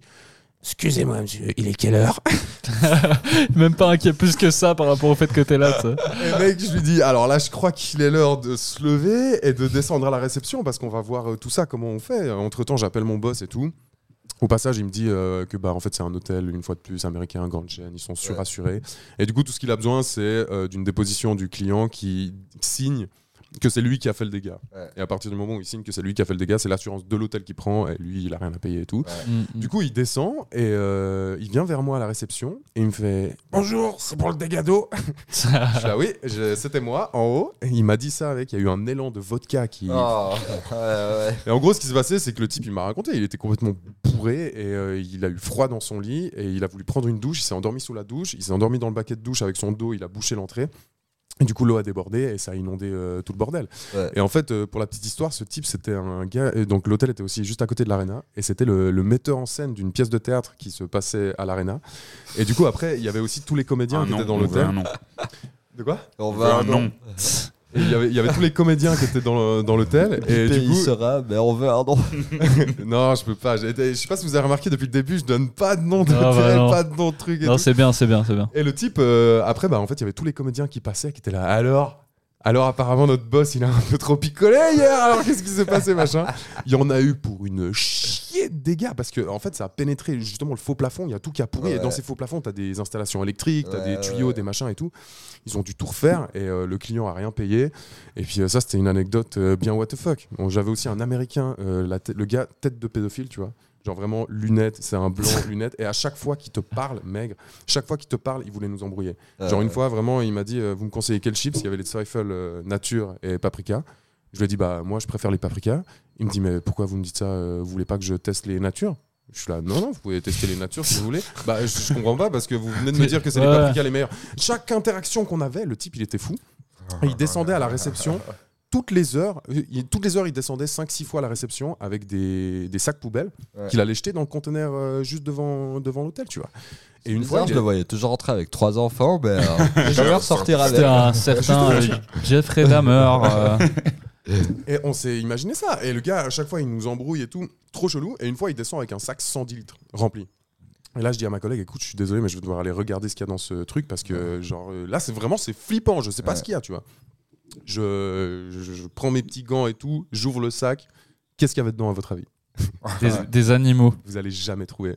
Alors, je me suis demandé s'il y avait des animaux. Il y avait pas d'animaux. Des vêtements sales. Du papier journal euh, usagé. Je t'ai je t'ai jamais raconté cette histoire Je crois pas. Oh, attends, un truc bien dégueulasse. C'est dégueulasse ou pas Non, c'est juste Non. chelou. C'est random, genre. C'est complètement random. C'est ses ongles. C'est des poils pubiens. Dans, ce, dans ces sacs 110 litres, il y avait des bouteilles de vin rouge et des paquets de Haribo les grenouilles. Que ça Genre Mais tu l'as quoi, vu rentrer dans la rempli. chambre avec autant de bouteilles Non. Ah ouais, c'est ça le mystère, Non. quoi. Genre, Il euh, avait ça dans son Il y, a, bagage. il y a une entrée où tu passes pas par la réception, c'est celle qui arrive depuis le parking. Et je pense qu'il avait ça dans ses bagages et qu'il rempli, il remplissait pas les sacs, à- sauf le 110 qui était vraiment bien rempli. Mais les autres, il les remplissait pas. Et en fait, ça fait partie de ce- justement de ce travail où tu travailles à la réception. Ouais. Et des fois, vraiment, tu te dis, mais qu'est- qu'est- quoi? Le type, eh, le type était américain et il repoussait son stay et il repoussait son séjour à chaque fois d'une nuit. Toujours à la même heure, genre il arrivait vers 16h. Excusez-moi, est-ce que je peux prolonger d'une nuit? Oui. Et il a Ah. fait ça. Et du coup, il est resté une semaine. Il était américain. Pour aucune raison, il faisait ça. Il avait toujours les mêmes habits. Et le type, il a rempli des sacs avec des bonbons Haribo et des bouteilles de vin rouge. Tu te dis, pourquoi? Qu'est-ce que. Qu'est- Qu'est-ce qui se passe dans Et surtout, il y avait aucun paquet de chips de paprika. Genre, ça, c'est sûr. Il y en avait Mais pas. c'est lui qu'il faut inviter pour un podcast. Il faut savoir. Ouais, euh, non, bah, en plus, ouais, si tu retrouves son nom, on fera une bah. enquête. Délire. Je sais pas. Voilà. Moi, j'ai. Enfin, vraiment, mes shifts au travail, c'était vraiment ça. T'arrives, Ouais. Tu sais pas ce qui va s'arriver. 95% des clients, ils sont juste normaux, tout va bien, ils arrivent, ils font check-in, check-out, ils payent leur stay, il n'y a pas de soucis, ils sont gentils. Et tu as une petite partie, alors il y a une petite partie qui sont vraiment chiants, qui te foutent le bordel, et eux, c'est eux qui te puisent toute ton énergie. Genre, pour un chiffre, tu peux avoir un client, le type, il va te ruiner ta journée. Et il faut faire attention d'ailleurs à ne pas ensuite que ça se répercute sur les autres clients parce qu'en fait, Ouais. ils y sont pour rien. Et il faut pas aussi oublier que la plus grande majorité des clients sont juste totalement chill. Mais tu as voilà, une petite partie comme ça de gens qui sont bizarres où tu te dis, mais qu'est-ce qu'ils foutent C'est c'est juste chelou. Et voilà. Je vous en ai raconté deux, j'en ai encore un milliard. Voilà. Moi, moi- moi, j'en ai une vraiment où genre je l'ai oublié jusqu'à ce que j'aie cette idée euh, pour, euh, pour le podcast. Et c'est une anecdote où il y a plein de gens qui, qui, qui vont, euh, qui vont se dire putain il est con pourquoi il l'a pas fait? Enfin bref voilà.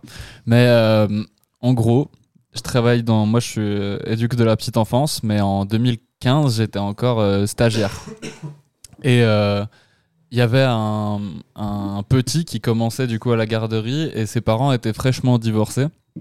Il faut savoir pour le contexte, pour qu'on comprenne bien l'histoire, la garderie qui n'existe plus était genre au rez d'un bâtiment où il y a des appartements. Et euh, ce petit, du coup, il a commencé la garderie là et sa maman, qui venait de divorcer, s'installait au dernier étage de ce bâtiment. Du coup, euh, méga pratique pour elle, la garderie qui est au rez, tu vois, elle n'a pas besoin de se faire trop chier pour amener son fils. Une jeune maman divorcée qui, euh, je sentais dès le début qu'il y avait euh, que qu'à chaque fois qu'elle me parlait, elle me parlait pas comme avec les autres justement. Il y avait un air très attendrissant de sa Gros manière de me parler. gars. Et moi, je me suis dit non, mais peut-être que genre c'est parce que je suis le seul gars qui travaille là, elle me parle un peu différemment, mais je me disais pas genre elle a un crush sur moi ou un truc comme ça, tu vois. Et euh, elle, elle- non mais vraiment pour vous dire ça, allait- ça, ça- c'est presque allé trop loin cette histoire.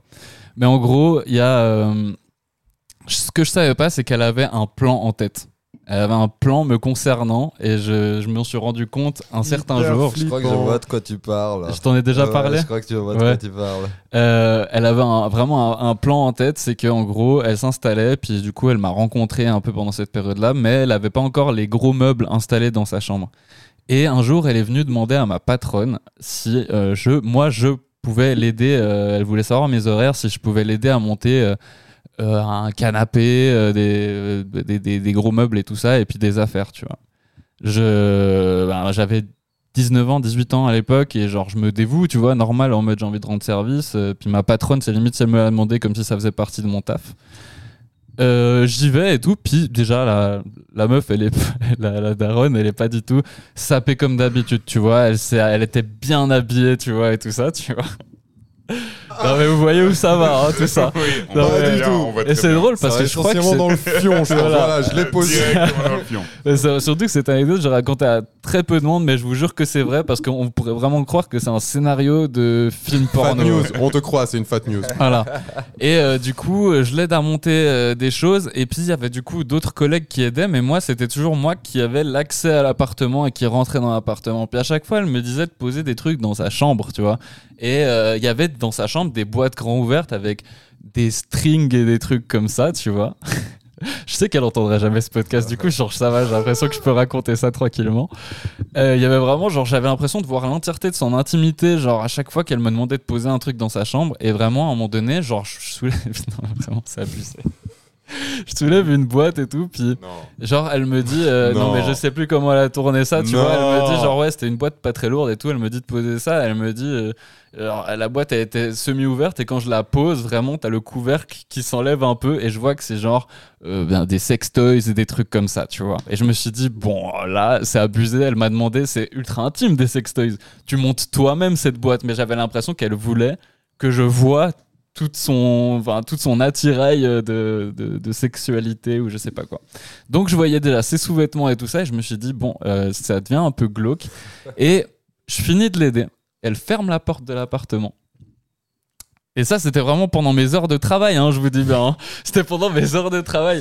Et Attends, genre, attends, elle ferme vraiment elle ferme la porte de l'appartement et moi, je suis à l'intérieur et euh, elle me propose de, de me poser, tout ça et tout. Elle me Wow, propose un truc à boire et tout. Et puis là, quand même, elle commence à me, à me parler de son divorce, euh, du fait qu'elle est célibataire et tout ça. Et puis ça va un peu, ça va un peu loin. Moi, je suis de plus en plus mal à l'aise et je me dis, genre, là, non seulement, genre, c'est la maman d'un petit dont je m'occupe tous les jours, quoi. et genre, il y avait vraiment ce truc où je me disais, c'est c'est fou, c'est pour tous les gens qui me connaissent trop bien, ils vont entendre cette anecdote, ils vont être déçus que je leur ai pas raconté ça avant. Mais, euh, mais bref, à un moment donné, vraiment, euh, je lui dis, bon, euh, je dois retourner au travail et tout. Et là, elle va dans la salle de bain, elle revient, elle était vraiment genre, euh, il lui manquait des vêtements, quoi, tu vois. C'est-à-dire qu'elle était pas genre, elle était pas nue, mais genre, en gros, elle s'était changée comme pour me convaincre de rester, tu vois. Et, euh, et là, je lui dis non, mais vraiment, je dois y aller et tout. Puis là, elle me sort un billet de 50 balles. Mais elle t'explique Oh, pourquoi elle s'est changée ou il n'y a même pas d'explication Non, non, il n'y a pas d'explication. Elle me, elle, genre un peu en mode, j'étais au milieu d'une phrase, elle se 50 lève, elle va, elle va dans, dans sa chambre. Sûr. Non mais attends, 50 balles et puis du coup elle me tend ce billet de 50 balles et je comprends pas le geste. Je comprends pas pourquoi elle me l'étend et je me demande si elle est pas en train de me demander un service, tu vois. Et en fait, service. je lui dis non non mais c'est bon et tout. Enfin vraiment ce truc en mode on te tend de l'argent, t'es en mode non non mais c'est bon, euh, c'est gentil et tout, mais ça va. Puis elle me dit euh, non mais c'est pour m'avoir aidé euh, pour le déménagement et tout ça. Puis moi je lui dis euh, parce que là du coup j'étais encore pas sûr de ses intentions et et elle me tend les 50 balles, je dis non, c'est bon, ça m'a fait plaisir de vous aider. Elle me dit non, c'est pour le déménagement, vraiment, j'insiste et tout. Elle me le met dans la main et tout, puis elle me dit et si vous savez pas quoi en faire, on pourra l'utiliser pour une soirée les deux, quoi. Puis euh, en mode, vous pourrez m'inviter pour, euh, pour un date ou un truc comme ça et tout. Waouh. Et euh, j'ai dû du coup, pendant.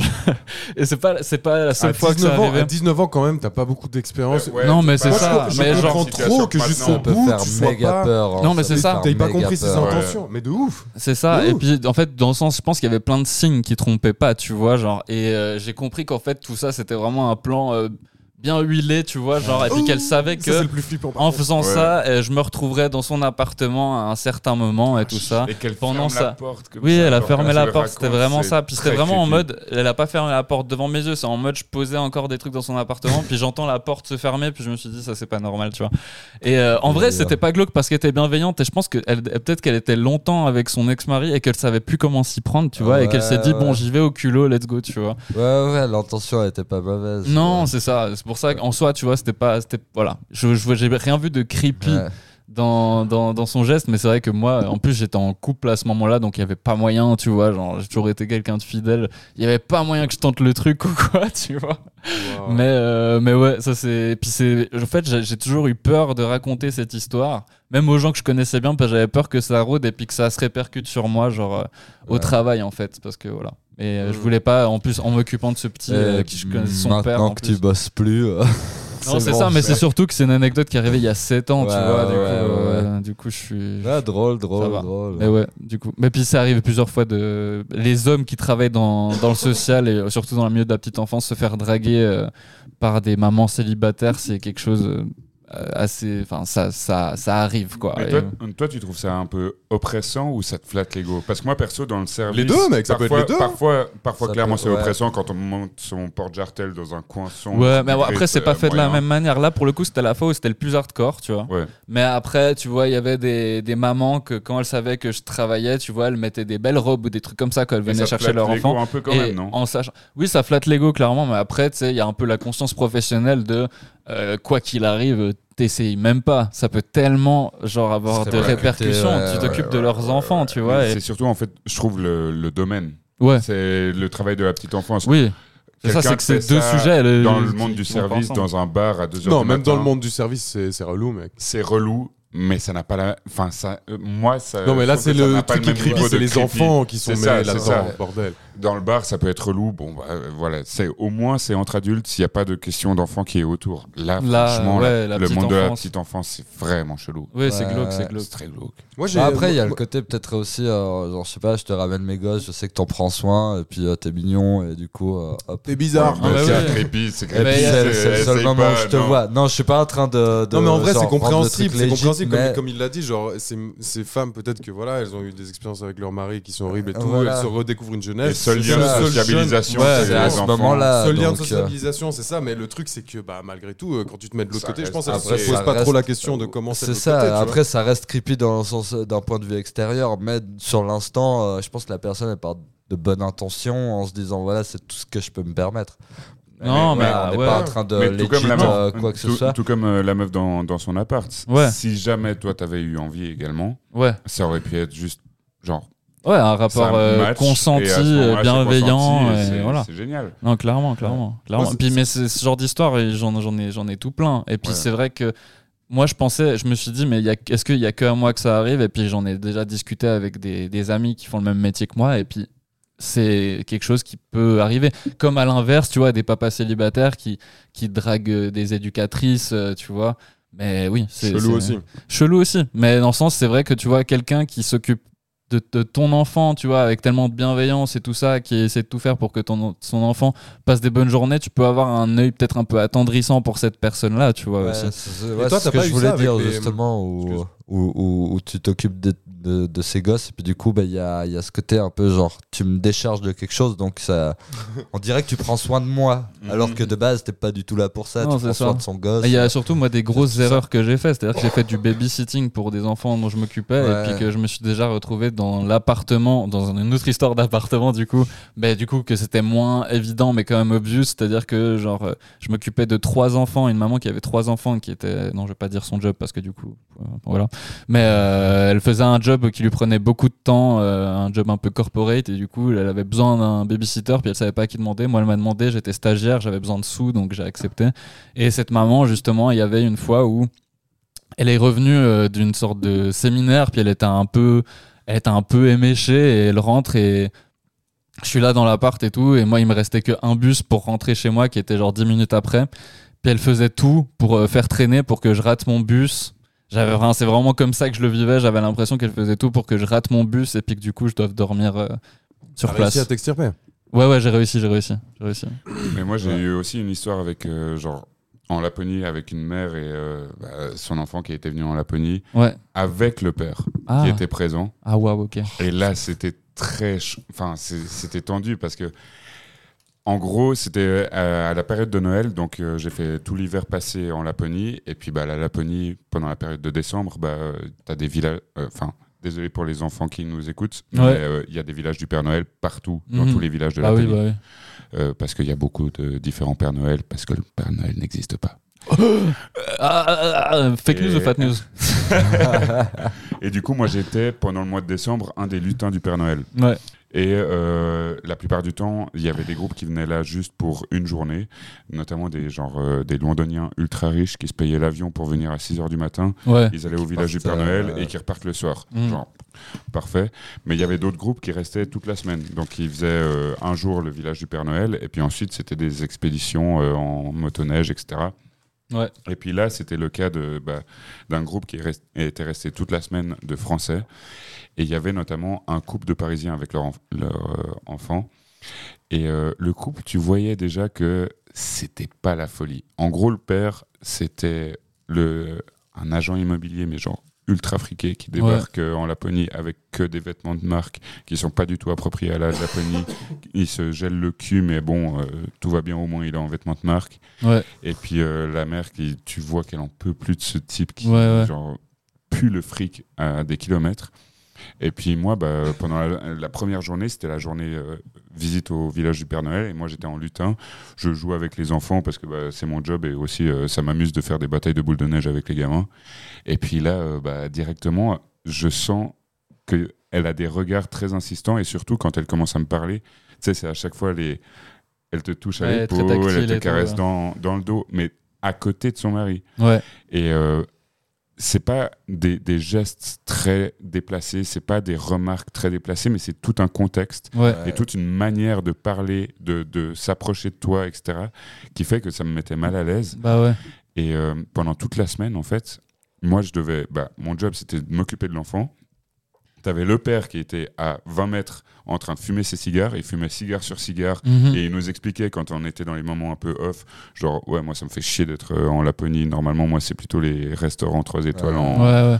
en, euh, machin. Et il y avait bah, la mère qui était derrière, toujours à débarquer et à me caresser le dos, à me caresser l'épaule et à me, dire, à me demander plein de questions, parfois un peu trop personnelles. Genre, Ouais, ouais. qu'est-ce qui m'a amené ici? Et puis, euh, est-ce que. Enfin, elle, s'intéressait un peu trop sur ma vie personnelle, que sachant que la moi. cible Elle voulait pas juste casser les couilles de son mari.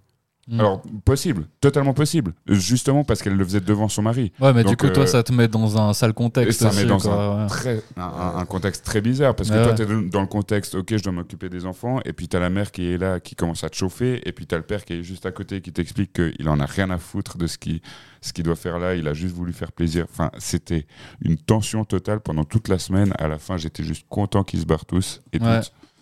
Mais, euh, mais voilà, c'était c'était juste c'est pas un événement particulier, mais sur la longueur, sur toute une semaine, ça, ça, Ouais, ça te- de ouf. Ouais, ça te fatigue, quoi. Et ouais. Et toi, Fat, toi, t'as des anecdotes euh, intéressantes de travail euh Moi, j'ai euh, quelques anecdotes de travail forcément assez rigolotes. Euh, là, la première qui me vient en tête, c'est celle que j'ai eue, euh, je crois, la première semaine où j'ai travaillé de nuit.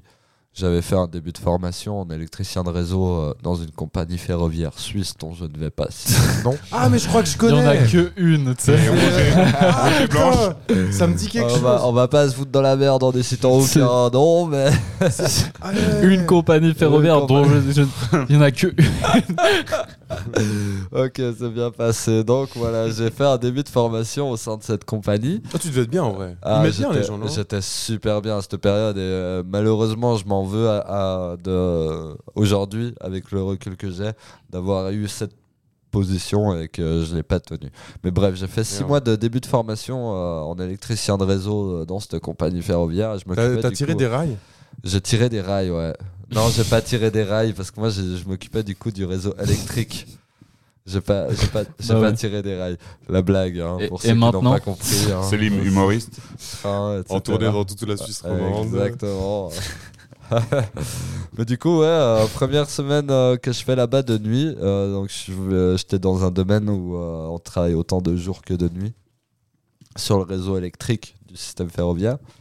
Et euh, il, s'avère qu'une semaine, je travaille de nuit entre euh, Grandson et Lausanne, je sais plus exactement où, mais enfin tout ce système de, réseau électrique, on devait euh, s'en charger sur voilà un certain tronçon. Et un soir, euh, bon déjà cette soirée était vraiment spéciale. Je prends le train depuis euh, Clarence du coup pour rejoindre à Bussigny mes collègues. Je m'endors dans le train parce que c'est dans les premières fois où je vais travailler le soir. En première la classe avec ton AG fourni. Euh, pas la première classe, malheureusement. Euh, apprenti que j'étais, j'étais obligé de taper la deuxième classe, mais gratos quand même. Et euh, ça j'avais le droit de traverser les voies pour aller chercher mon train, moi. Seulement Ça, avec le gilet jaune. Seulement avec le gilet orange. Gilet jaune. Orange. Bref, euh, voilà. il donc euh, déjà, je m'endors dans le train. Euh, j'appelle, je me réveille, je me rends compte que j'ai une demi-heure de retard au dépôt. J'appelle mon chef, je lui dis voilà, je me suis endormi dans le train, je suis à Grandson. hein. Est-ce que je reviens ou comment ça se passe? Il me dit ok, on va venir te chercher, on a le chantier pas loin. Donc on vient te chercher. Il a envoyé une locomotive.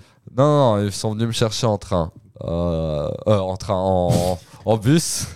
Mais euh, le reste de l'équipe est allé en train, euh, pour, euh, enfin en train de chantier du coup, sur le, lieu de chantier. On arrive là-bas, machin, on, on- start à, travailler. Et puis moi, vu que je suis apprenti, j'apprends un peu le, lieu, qu'est-ce qu'on doit faire, etc. Et il y a un, wagon avec une nacelle. Il me dit, ok, toi et moi, un de mes collègues, toi et moi, on va aller bosser, on va sur la nacelle, on va direct sur les lignes.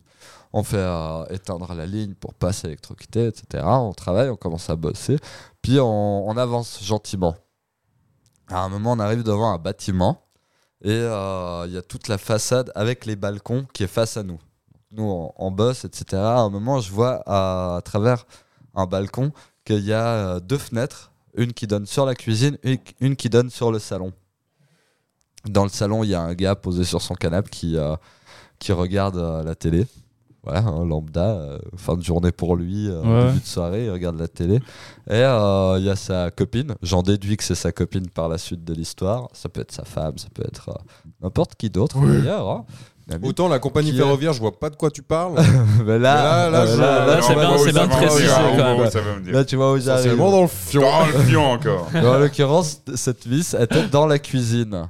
Et euh, elle se préparait un genre de thé ou euh, quelque chose, je sais pas, quelque chose, une boisson chaude qu'elle se préparait. Et à un moment, elle nous voit à travers euh, la fenêtre. Elle nous fait coucou de loin. On lui fait coucou, ça nous fait plaisir. Nous, on travaille, voilà, machin, on est concentré sur notre truc. Et euh, à un moment où je dois juste tenir un truc, et puis euh, du coup, mon regard est un peu fuyant, je retourne vers cet appartement et je vois cette mise qui nous regarde encore un petit moment, et puis d'un coup, se met à aller dans l'autre salle, enfin dans, dans le salon. salle que vous pouviez voir du coup. Bah, le salon là où je voyais le mec posé sur son, euh, sur son canapé en train de regarder la télé et euh, cette mise débarque va vers lui et commence à euh, le toucher un petit peu à lui baisser son pantalon mais toujours un peu en lâchant des regards en notre direction genre pour vous dire En fait, elle écoutez, encourage le les gars, voyeurisme. les, les gars, les gars, regardez, euh, je vais vous faire plaisir. Ce sera votre petit euh, film no port euh, avant d'aller de finir de bosser ou je sais pas quoi. Et elle commence à pépon son gars pendant que nous on travaille et qu'on est juste en face en nous regardant un peu, en nous lâchant des, des petits regards, des petits saluts. vous me voyez quoi. voilà. Ça me, ça Ça c'est une petite anecdote que j'ai de, de, ce- de cette période là. Euh, Mais ça, moi, ça me rappelle une fois, enfin, moi, parce que moi, je faisais, je faisais beaucoup de guitare quand j'étais jeune et je faisais des cours. Et chaque fin d'année, il y avait euh, une audition dans une sorte de, de salle et tout ça, où il y avait des chaises et tout ça. Puis il y avait, c'était une salle où tu sais, il y a des grandes fenêtres et tout, puis tu as une grande vue sur l'extérieur, et du coup, sur les bâtiments en face. Ouais. Et euh, moi, genre, j'avais Megaltrack, je devais faire un morceau à la guitare électrique euh, en entier sans faire de faute. Et puis, genre, j'avais Megaltrack, et là, boum, c'est mon tour. Je vais devant tout le monde, je me pose sur la chaise, et puis. euh, je sais plus quel morceau je jouais, tu vois. Puis il y avait mon frère, euh, ma meuf de l'époque, euh, ma mère, mon père et tout. Enfin, il y avait toute ma famille et tout ça. Et là, euh, je vois, euh, je vois mon frère pendant que je joue. Pendant que je joue, il, est mort de rire. Genre, il a, un fou rire, il arrive pas à se retenir, il, il chiale de rire dans sa barbe comme ça. Et moi, j'étais en mode, mais putain, est-ce que je joue si mal que ça en fait et tout. Et euh, je vois qu'il y a bah, du coup mon ex qui rigole de ouf aussi, mes parents qui comprennent pas trop ce qui se passe et tout. Et je vois que dans la salle, ça commence un peu à ricaner, tu vois. Je me suis dit, merde, putain, je suis en train de me taper, taper la fiche, je fais que des fausses notes et je m'en rends même pas compte et tout ça. Puis en fait, je finis mon morceau, j'étais tout pâle et je vais vers mon frère, je lui dis, mais pourquoi vous avez rigolé pendant tout le long Puis il me dit, pendant que tu jouais, il y avait un mec qui faisait son stretching à poil sur le balcon en face. et genre, on voyait derrière toi. ouais, non, pas, pas derrière moi, genre à ma gauche, tu Ah, vois. ouais, Et genre, il était genre à poil en train de faire son stretching et il en avait rien à battre. Vraiment, il était là comme ça en mode ouais, je sais, il y a peut-être des gens qui peuvent me voir, mais ça c'est la liberté et tout. Et du coup, en fait, pendant tout le long, moi j'étais stressé, mais en fait, c'était juste un gars du coup euh, qui. Ah ouais, qui était à poil. ça, ça, ça me fascine les gens qui ont aussi autant peu de pudeur et Ouais. qui se disent genre rien à foutre, je fais mon truc, je suis chez moi, j'ai le droit de le faire. Genre j'aimerais bien avoir une telle liberté d'esprit Mm. parce que enfin qu'on être parle tellement vraiment de léger. liberté d'esprit à ce C'est moment-là. hyper hein. culturel, je pense. Oui, Ouais, oui, peut-être aussi. y a Le ouais. un truc hyper a cassé l'ambiance. À mon avis- franchement, tu fais chier. À mon avis, ils pouvaient être Dans les pays du Nord, ils ont pas, ils ont pas ce. Ouais. Ce- Bah, je le dis parce que je suis allé en Islande et c'était une des premières fois où vraiment j'étais confronté à ça. Genre en Islande, t'as pas de. Genre dans les. euh, Dans les vestiaires, t'as pas de cabine euh, privée, quoi. Ouais. Genre, c'est normal que t'aies le père qui se change avec euh, le petit gamin et tout. Euh, moi, je, je- à la base, je viens d'une culture. Enfin, mon papa, euh, Ouais, très pudique. euh. je l'ai jamais vu. euh, J'ai jamais vu mon père euh, tout nu. Jamais vu mes parents tout nus, des gens de ma famille. Enfin, c'est pour moi, c'était très bizarre. Et du coup, Ouais. bah, juste ils sont comme ça. Et en vrai, euh, pourquoi pas Je sais pas. Bah ouais. Ça Ah, désexualise en, le en- truc en de ouf, Finlande hein. aussi, après le premier jour de Justement, en formation, Finlande, c'est pour ça que je disais. c'était en sauna pour tout le monde. Ouais, oui, Donc, bah euh, oui. Une vingtaine de personnes dans l'équipe. Et puis, euh, moi, je me suis dit, bah, c'est une équipe très internationale. Genre de, de gens qui viennent de partout en Europe, à part euh, les guides expérimentés les, les patrons qui sont finlandais. Et puis, genre, euh, ils, C'était la foire du fion. ils quoi. nous, ils nous ont dit, non, mais. euh, Le mot fion qui est revenu tellement de fois déjà dans cet C'est un- épisode. non, mais avec nous, on running parle gag en termes qu'on a. de, de fion. On a inventé le mot euh, fionté, maintenant on le dit pour tout, c'est comme je trouve. Et puis les, les Européens, enfin les Européens, genre les Français, etc., qui débarquent avec leur maillot, et puis vraiment les Finlandais qui sont là, mais qu'est-ce que vous foutez? C'est interdit ça. Et puis Ouais. du coup, tu te retrouves le premier jour de travail en Finlande à poil avec 20 personnes, mais pas genre t'as ton espace, genre collé serré dans un sauna, ouais. à transpirer sa mère et à discuter de comment ça va se passer la saison. enfin, tranquille. Ouais, non, mais oui. Mais moi, moi vraiment, c'est c'est quelque chose que toute ma vie, je me suis dit, tu vois, rien que enlever mon t-shirt au bord du lac, Mhm. c'est déjà trop pour moi. Genre, Ouais. euh, C'est j'ai- trop pour Instagram aussi. On en parlait. Oui, aussi. trop pour Instagram, oui. Ça, ça, c'est- ça, c'est un autre sujet. Mais tu vois, genre, le- il y a des gens vraiment. Et respect à eux, tu vois, genre ils, ont, ils sont très à l'aise avec leur corps et tout ça. Et moi, vraiment, euh, bah, si je me retrouve. euh, enfin, si tous mes potes sont en maillot de bain et ben moi je suis le seul en t-shirt euh, alors que enfin j'ai pas de problème de poids j'ai pas genre euh, euh, je- voilà j'ai pas vraiment de complexe pour mon corps mais j'ose pas le montrer j'ai vraiment ça de il y a même pas de complexe c'est juste Mais- de mais la pour- pudeur Mais pour moi, ça dépend tellement du contexte. Ouais. Parce que en fonction de comment c'est amené, de où est-ce que tu le fais, avec qui, Ouais, etc. Pour moi, Oui, de toute avoir façon, ces complexes, ça dépend énormément. Typiquement, dans ces saunas, justement, comme les Finlandais le trouvaient tellement naturel, bah, ça t'aide à, à t'ouvrir et à. Enfin, De ouf. t'ouvrir, on, Ouais, bah on ouais. s'entend. Et à accepter la nudi- nudité. Alors que si tu fais pareil en Suisse, comme tout le monde va être gêné, tout le monde va avoir un petit peu cette pudeur, bah, je pense que ce serait beaucoup plus difficile pour Ah une oui. entreprise de se retrouver tous à poil. Mais il y a aussi Ah, le truc de quand, ce genre de truc où tu dois te dépasser un petit peu de, de choses que tu as été éduqué comme ça, c'est Ouais, bah difficile, ouais. ou alors même des complexes. On se rend pas compte souvent, je pense, là euh, c'est personnel ce que je dis, mais je pense, quand tu le fais une fois, après tu te rends compte que en fait ça va. Genre par exemple justement, ces, ces trucs en Islande où vraiment ça m'a marqué, je suis arrivé la première fois, j'étais là, mon dieu, mais je suis tellement mal à l'aise. T'as le daron avec, il y a Ouais. même des vestiaires qui sont mixtes. T'as la mère aussi à côté, tout le monde est à poil et t'as le gamin de 8 ans. Moi, c'est inimaginable pour moi. Ouais. Et genre, j'étais monstre gêné de voir ça.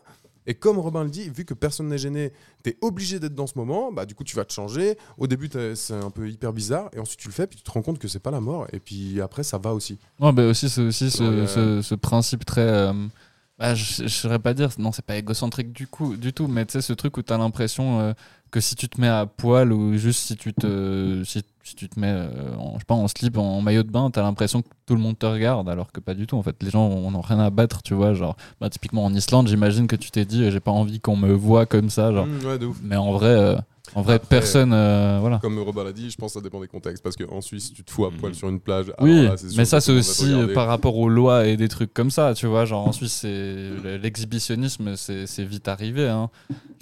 Mais aussi le type de nudité, ça accepté dépend des pays parce que par exemple, comme je le disais en Finlande, euh, sauna à poil, il y a aucun souci. Par contre, ils sont un peu choqués quand euh, à la plage, plutôt en été du coup, euh, tu te retrouves, une femme se retrouve avec un maillot un petit peu trop euh, type string. Ouais. Alors que contrairement, en Colombie, où j'ai aussi passé un petit moment, la nudité type sauna ou type salle de bain où tu te retrouves tout nu entre hommes et femmes, c'est hors de question. Ouais. Par contre, sur la plage, il n'y a aucun souci d'avoir un string ficelle. ouais, bah ouais. Et du coup, vraiment, le type de nudité ou le type de partie de corps que tu peux montrer dépend du pays, dépend du contexte. Et c'est. Enfin, il y a à chaque fois deux poids, deux mesures pour différentes Ouais, ouais. situations. Ouais, ouais, de ouf. Et puis, ouais, le contexte va de toute façon euh, toujours avec un peu euh, toutes ces situations. Est-ce que là, c'est plus euh, facile à le vivre que dans un autre contexte?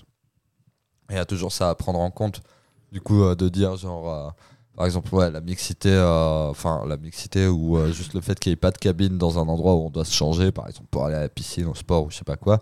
Dans certains pays, c'est legit, dans d'autres, c'est mal vu. Et euh, en fait, c'est juste une question de contexte. Là, on se voit à poil parce qu'on se change pour aller faire du sport, pour aller faire quelque chose. Ouais, voilà. Euh, le contexte, il joue beaucoup dans la situation. Là, on parle de nudité en l'occurrence, mais euh, dans tout sujet que tu abordes, le contexte, il va toujours influencer sur le côté euh, est-ce que je vois ça comme quelque chose de négatif ou de positif? Ouais, bah oui. Mais d'ailleurs, moi, euh, en parlant de nudité et de contexte, ça serait super intéressant de faire un podcast où les gens du podcast sont à poil. Ouais. Et je pense qu'en termes de idée. manière de parler, ça se sentirait Ouais. qu'au début, il y a un, un certain malaise si on ne se connaît pas suffisamment et que petit à petit, les langues se délient et on apprend à faire avec le fait qu'autour de la table, on est Ouais. à poil. Mais je crois que Koé l'avait fait. Bah, C'est la, c'est la Ouais. radio, mais je crois qu'il l'avait fait, Koé, ce truc où toute une émission. Ouais, grosse, grosse référence. On- on Non, aussi, j'ai un souvenir de Koé d'une émission où ils étaient tous à poil, Ouais, euh, genre, euh, et puis que, ouais. On pourrait faire euh, le version, version euh, Carnutse. Oh, Le, car, le, le, le euh, Carnutse. Mais du coup, faudrait, faudrait que ce soit des sujets liés à ça, du coup. Mais ça pourrait être intéressant, en vrai. Aucun souci, t'invites Célim et moi et puis on. Ouais, on se met à poil. Bah, allez, les gars, venez, on se met à poil. Bon, Allez. bah, deuxième Allez. partie de Allez, hop. l'épisode, sachez. A few moments later. Voilà, on est à poil. trop chaud de jouer un petit jeu là. Bah ouais, on bah, let's petit go. jeu, allez. Vas-y, on fait un petit jeu. Bah, en gros, c'est juste un jeu. euh, c'est un bon jeu de cartes quoi. avec des questions. C'est pas ouais, c'est un jeu de communiste. euh, Non, rien à voir. Le bon petit communiste. Non, mais le jeu il s'appelle Dis-moi tout. Et en gros, je, moi je me suis dit, je pourrais poser individuellement aux gens, mais je me suis dit, je peux aussi sortir une carte et je la pose à vous trois, et puis vous répondez un peu ce que vous voulez. Vas-y, on joue à voilà. Et Tos, puis c'est qui a la réponse la plus originale, il gagne un point. Ok. Et Voilà. c'est qui, l'arbitre C'est toi Non. J'imagine que c'est moi. Voilà. Ouais. Alors euh, voilà, je prends la première carte. Tu as une audience de 5 minutes avec le pape. Que, de quoi lui parles-tu Pédocriminalité. Direct. Voilà, moins ça c'est Ouais, bah ouais, bah, simple, direct. efficace. Qu'est-ce que tu fous, bâtard Il l'a dit. Ok, moi j'ai autre chose. Euh, L'homosexualité au Vatican. Ouais. Ah, Les prêtres. waouh. D'ailleurs, on l'a Wow. vu un temps présent. Ouais. Vous lui dites juste ça, je vous arrivez devant lui, vous faites Homosexualité. l'homosexualité au Vatican. Comment, comment on le dit en latin Ah. Homosexualitat di Vaticante. Je sais pas, mec. Bien essayé. Moi aussi, ce que, ce que je peux lui dire, c'est clairement ça. Vous connaissez Zoubi zoubi zou. Zoubi zoubi zou. Tu dis ça au pape, sérieux. Sur le front. Sur le front. tu fais les petits. Zoubi zoubi zou. Ça, j'ai vraiment pas fait exprès. Faut savoir que Selim a genre connecté. Ah, le contrôle de la. Zoo Glutens Ah oui, bah j'ai tapé Zoo, désolé. Ouais, il, a, il a le contrôle de. Enfin, il a, il a connecté son, Son son, son tel. téléphone à ma mixette avec de podcast, du coup. Vous Voilà. jamais dû faire ça. Et toi, tu lui dis Euh, quoi au pape? Moi, euh, moi franchement, je je saurais pas de quoi lui parler. Je lui parlerais de weed en Italie, au Vatican. Voir. euh, Ouais, savoir s'il y a de la drogue au. Vatican. Est-ce qu'il connaît les bons plans de weed euh, Mais C'est clair au. Vatican Et Bien sûr, il, est- il est connaît. propriétaire. Toi, tu veux être propriétaire d'un terrain. Oh, est c'est bon, ça, ça propriétaire va me d'un- suivre pendant un Il est moment. propriétaire d'un pays, mec. Genre, il est jamais je raconte de trucs perso au quart Eh d'heure. non, je rigole. oh. Fat. Oh là là. Ah bah ouais, voilà quoi. ou euh, Moi, je lui dis, moi, genre, sincèrement, je lui demanderais si, si, si un pape était suisse, est-ce que on l'appellerait le pape vaudois? Ça, c'est une bonne question. Merci, merci, merci. du coup. Merci. Super, merci Il n'y a jamais eu de pape suisse? Je sais pas, non, je crois pas. Prochaine question? Ouais. Ouais. Alors, tu as un super pouvoir de ton choix pendant une semaine. Quel serait ce pouvoir Moi j'ai envie de dire le, le pouvoir de Magneto dans les X-Men. Ok, c'est quoi le pouvoir de Magneto Euh, euh, L'aimant. Être Juste un être aimant magnétique, géant, pouvoir c'est contrôler juste les métaux, genre. pouvoir contrôler les métaux et tout. Je pense que j'irai faire de la récolte, un peu de minerais euh, dans les forêts, les trucs comme ça. Ok, ok. Comme un détecteur de métaux, mais avec direct l'attrayance. Alors vous moi, si j'avais un super pouvoir, ça serait d'arrêter la faim dans le monde et de Ah. pouvoir arrêter les guerres. Très beau, Oh. très beau. Moi, si j'avais un pouvoir pendant une semaine, je m'octroierais Le pouvoir de. tous les pouvoirs de ce pays. Je Ah. ferais passer des lois. Pour que tout le monde ait des En pouvoirs. fait, lui, il aurait le pouvoir obligé. politique. Ah, été- Oh, monsieur Vous êtes anti vous êtes anti des républicains. Je placerai Eteikos à la tête du pays.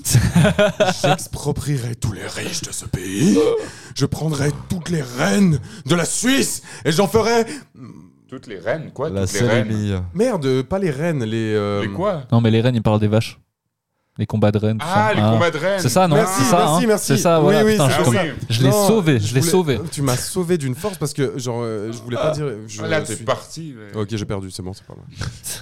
Moi, euh, moi, moi, l'invisibilité, euh, je t'en- je tenterais bien. Genre, Le vrai voyeurisme un peu. Ouais, euh, gros creep.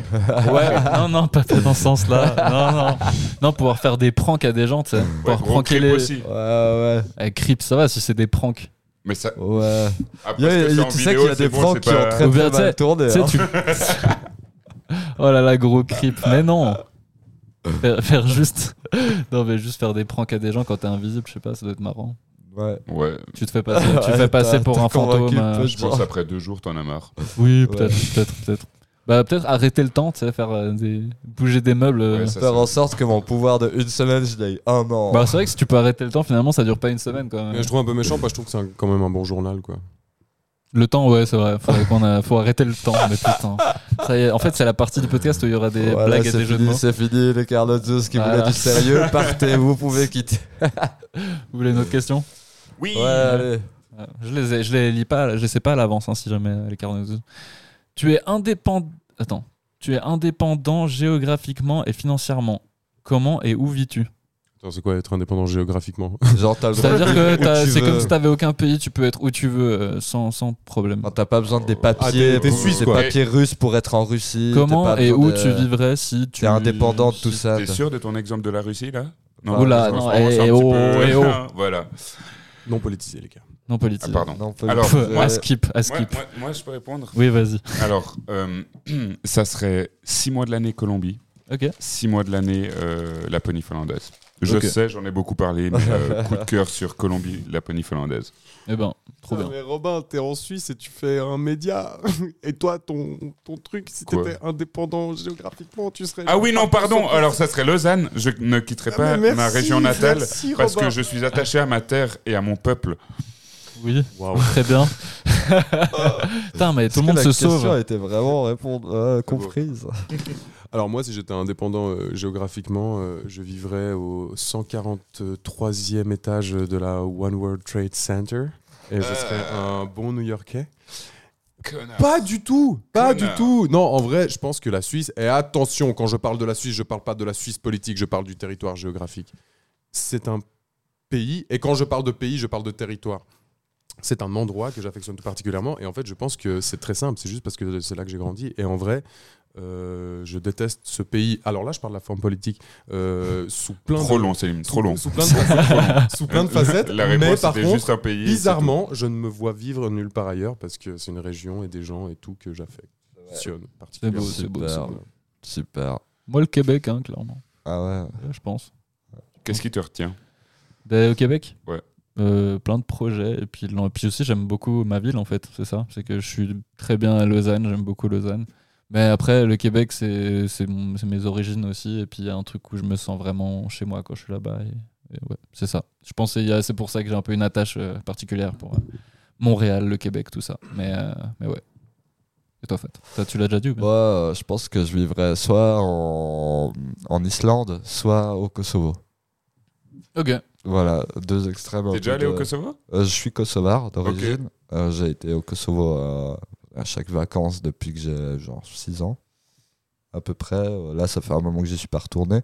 Mais euh, ouais, euh, j'irai là-bas euh, parce qu'il y a dans la question, il y a aussi l'indépendance financière où euh, tu dépends pas d'un salaire là-bas. Donc, euh, je pense que je pourrais y vivre dans le sens où je connais le, le terrain, je connais, euh, euh, j'ai de la famille là-bas et puis euh, tout est euh, assez accessible. Et du moment où tu as de l'oseille, tu peux y vivre euh, comme un roi. Sinon, euh, l'Islande pour la beauté du pays. J'y suis encore jamais allé, mais tous les reportages que j'ai vus, tous les trucs que j'ai que j'ai lus sur euh, ce, ce pays me, me fascinent tellement. Et j'aime le Nord, les pays froids. Avec la mer du Nord pour dernier terrain vague et des vagues de dunes. Faut m'arrêter là. Faut Ok, m'arrêter. pardon, pardon, arrête-toi, arrête-toi, gueule, arrête-toi. arrête On J'ai aucun contrôle là-dessus, les carnotsos, je suis désolé. Le voilà. seul contrôle, c'est le volume. tu le laisses à fond, mon gars. Ouais, je laisse à fond parce que je sais qu'il y a des bangers des fois qui arrivent. Quoi. Euh, euh, prochaine question. Tu es infecté par un virus rare. Les médecins t'annoncent qu'il te reste qu'une semaine à vivre. Tu es mobile et libre de tes mouvements. Comment organises-tu ta dernière semaine? Oh, dur, dur. Ah, C'est Euh, des questions assez Qu'est-ce qui te reste sur le compte? En banque Là, là Ouais. c'est- en soi, on imagine que tu peux faire ce que tu veux. Mais là, tu peux contra- contracter des dettes et tu Ah oui, c'est pas faux. Ouais, ouais, c'est pas faux. Ouais, oui, ouais. Ouais. Moi, je me fais soigner mon rhume déjà. ah ouais, je sais pas. Moi, moi, je pense justement, il y a ce truc où je me dis, moi, s'il me restait qu'une semaine à vivre, j'essaierais pas de faire un milliard de trucs Ouais. parce Ah que je non, pense que ouais, à, la fin de ce un milliard de trucs, je me dirais, putain, j'ai pas passé a- assez de temps dans les endroits dans lesquels je suis confortable et je sais Ouais. que ça va me manquer et du coup, euh, c'est un peu ça. je sais Ouais. pas. Moi, je Ouais. pense, premier soir où j'apprends ça, je vais voir mes proches, je leur dis au revoir, proches, que ce soit famille ou amis très proches. Et puis, je me trouve un petit chalet, paumé au milieu de la montagne, avec je sais pas combien de, de pages blanches, des stylos, de- Ouais. des livres de poésie, et juste tu passes une semaine de réflexion sur ta vie, et tu essayes de l'écrire sur le papier, de pouvoir donner, euh, pas forcément des conseils, mais écrire tes pensées à ce moment-là. Ouais, ouais. Un peu une dernière introspection avant de Exactement. partir. Parce que, genre, faire la fête à outrance, pff, euh, déjà faite, et puis Finalement, tu sais trois que- jours au lieu d'une semaine. Ouais, c'est c'est ça. ça. Ou je- genre voyager, tu fais quoi en une semaine? Non, Bah, c'est ça. rien. C'est ça, et finalement, est-ce que tu profites vraiment en te disant, ouais, tous les endroits où je vais, ce sera la dernière fois que je les verrai, et peut-être je Ouais. profiterai pas de la manière. Ouais. Ça peut tellement mal se passer, une semaine de voyage. Ouais. Tu te mets tout seul dans un petit, un petit Ouais. chalet, petit feu de bois, Ah, petite bouffe ouais. tout seul. Moi, je pense que j'aurai la semaine la plus lambda de, que des, des semaines que j'ai l'habitude de passer. Je verrai les gens que je kiffe, et puis, puis voilà. ça Mais tu leur ça. dis ou tu leur dis pas? Oh. Euh, non, peut-être je leur dis pas. Je leur dis pas comme ça. En fait, eux, ils sont normaux avec moi et ils Ouais. agissent pas euh, différemment juste parce que je vais euh, partir. Ouais. Tu vois. Ah, C'est un peu deep euh, cette chanson, cette, euh, Cette- cette cette chanson, chanson, cette ouais. question. On va en faire une Ouais. chanson. Je, Ouais. Moi, je pense que On va à faire le partir du show. moment où j'apprends ça, effectivement, pour faire dans la décence, euh, je dis au revoir à mes proches. Mais par contre, je pense qu'après, je me bute. Euh, Avant, euh, j'abrège la semaine en fait. Pas envie. Ok, ouais. J'ai toujours voulu euh, mourir. et Je pense que pour l'instant c'est comme ça et peut-être ça va continuer. Genre d'une mort foudroyante, une mort lente et calme. J'ai pas envie. Ouais. Une mort lente en souffrance, forcément non. Mais juste mort lente. Je veux que quand je meurs, je ne sache pas à la seconde d'avant que j'allais Ouais, mourir bam, foudroyant, tu vois. Et du coup, je pense que du coup, si on me met dans la position de je dois choisir, et bah écoute, euh, je dis au revoir à tout le monde, je vais au-dessus d'une falaise, dernier euh, kiff, tu peux me pousser comme ça, je sais pas. et genre, euh, et je provoque le truc. Une semaine encore à passer. Je sais que ce sera une semaine de dépression. Ouais. Lui, il parle de réflexion et tout. Moi, ce sera pas réflexion, ce sera juste euh, dépression. Bref. Ouais, ouais. Très, très gay là, ce. Ouais. ce bah vas-y, on change, on change, on change. Allez. La prochaine question, c'est c'est une question qui parle des, des habitudes. Euh, que fais-tu régulièrement, encore et encore, alors que tu as horreur de ça? Le ménage. Ah, Là, il y a des petits sourires qui s'échangent. J'ai l'impression qu'il y a quelque chose d'assez précis. Alors Quoi, sans fianter? Tu te branles, Robin, c'est ça? Tu te mais branles alors beaucoup ça, trop. Alors, alors ça, il n'y a aucun souci. Je continuerai jusqu'à ce que je monte plus. Jusqu'à cette Mais, semaine. euh, non, alors moi, D'introspection. Euh, personnellement, c'est euh, genre. J'ai tendance, quand j'ai du temps libre, à passer beaucoup trop de temps sur Internet. Ouais. Et à, j'aimerais plus La lire, j'aimerais plus La me même. balader, j'aimerais plus, euh, genre, je sais pas, profiter de petits plaisirs euh, de la vie de tous les jours. Et non, quand j'ai du temps libre, je reste dans mon, dans mon pieu à mater des trucs inintéressants, Ouais. Mm. parfois intéressants, mais la plupart du temps totalement cons. Et puis j'aimerais bien arrêter de faire ça. Ouais. Ouais. Et toi, Fat? Bah, moi, je pense que bah, ce que vient de dire Robin, ça m'influence beaucoup. Là, je dirais la même chose parce que, pareil, je suis un peu un. Je viens de gland quand je fais ça, je me pose dans mon Je lit. vois pas de quoi tu parles. Mais sinon, euh, je pense que le truc. euh, euh, Rappelle-moi juste la question euh, formule. Que fais-tu régulièrement, encore et encore Ouais, ok. et tu alors as ça, horreur de ça je pense que c'est euh, la, la, la débauche que j'ai quand je. Et ça se passe principalement en été, mais quand je sais pas quoi faire, je vais forcément. Salim le confirmera, mais je vais forcément à la grenette. Je vais boire des bières, gaspiller mon argent à boire des bières et à finir bourré et rentrer chez moi et être ivre. Et le lendemain me réveiller avec une gueule de bois. Alors que la veille, enfin. euh, j'ai bu pour juste boire et parce que je m'ennuyais, j'avais rien d'autre à faire, alors que je pourrais très bien euh, me concentrer sur d'autres activités. Quoi. Donc je pense que ce serait ça. Ok, ok. Ah, Alors que, parenthèse, j'aime beaucoup boire, j'aime beaucoup passer du temps. euh, dans pas besoin de te justifier, pas besoin de se Mais justifier. euh, effectivement, il y a plein de fois où je le fais parce que j'ai rien d'autre à faire. Ouais. Alors que moi, ce serait plutôt euh, le fait de procrastiner. Genre, euh, il y a comme une sorte de confort dans la procrastination. Mais Ouais. je, et je suis constamment en train de remettre des choses à plus tard, au lendemain et tout ça. Et euh, ben, ce podcast, c'est l'exemple. hein. Ça fait littéralement, c'était il y a trois ans l'idée que j'ai eu de se faire de ce podcast, tu vois. Et j'ai commencé que en janvier cette année. Mais, euh, mais ouais, ce truc de, de constamment te dire, bon, vas-y, là, il me reste que quelques heures. Et tu sais que tu as le temps de, le de faire quelque chose que tu es censé faire. Et tu dis, bon, je le ferai demain. Puis le lendemain, tu te redis la même chose. Ouais, genre de choses, en fait, il y a un, un confort là-dedans que je déteste. Et euh, ouais. Mais est-ce que ça, c'est pas une. euh, genre, un résultat de l'injonction à la productivité? Je m'explique. Je m'explique. C'est Euh, reparti. Céline Bande. Oui. non, mais que, hum, en fait, euh, là, tu as pris l'exemple du podcast, que Ouais. tu y as pensé il y a trois ans. Mais euh, quand tu parles de, de ta procras- procrastination, c'est comme si tu faisais réellement rien dans ta vie. Ouais, ouais. Alors que là, on est en train de le faire, le podcast. Oui, c'est vrai. Tout comme moi, oui, je passe beaucoup de temps dans mon lit quand j'ai du temps libre à mater des vidéos qui servent à rien. Mais euh, le fait est que je passe 40 heures semaine à faire Eteikos et je suis pas obligé de le faire. Ouais. Du coup, euh, c'est aussi OK d'avoir des moments dans sa journée, dans sa semaine, où on ne fait rien, rien de productif, Ouais, ouais. et que c'est peut-être justement dans notre société suisse ou européenne, je sais pas, qu'on a cette obligation de toujours faire quelque chose Ouais. qui, quand on en parlera à nos proches, à nos amis ou quoi que ce soit, ils vont se dire Ah, il a fait quelque chose Ouais, de productif. productif. Justement, euh, là-dessus, je voulais rebondir aussi. Toi, tu prends l'exemple de la procrastination et il y a des gens qui euh, ont cette euh, routine et qu'ils n'aiment pas eux-mêmes où c'est totalement l'inverse. Ils sont en permanence en train de faire quelque chose et ils n'arrivent pas à prendre du temps pour Mhm. soi. Et du coup, euh, hop, euh, de leur dire, euh, enfin, le lendemain de soirée, ok, euh, t'es bien euh, bourré la gueule, repose-toi, fais ta grasse mat, t'as le droit. Et qui sont là, non, euh, j'ai mille trucs à faire, euh, je me sens mal de, de rien faire. Et ça, je pense qu'il y a une grosse influence culturelle. Ouais, c'est Comme ça. tu le dis. C'est vrai que des, des fois aussi, je me rends pas compte, tu vois. euh, Il y a beaucoup de gens, tu vois, là, je viens de prendre une, bah, une belle année sabbatique, tu vois, où genre j'ai. Enfin, en général, les gens, quand ils font des années sabbatiques, ils partent longtemps, ils font des voyages. Enfin, c'est un peu une généralité. Et moi, j'ai décidé de rester ici pour mon année sabbatique. Et moi, dans ma tête, il y a vraiment ce truc que je me répète, c'est comme si j'avais rien fait. Et puis, mes parents auraient tendance à me dire, c'est dommage, t'aurais pu faire ci, t'aurais pu faire ça.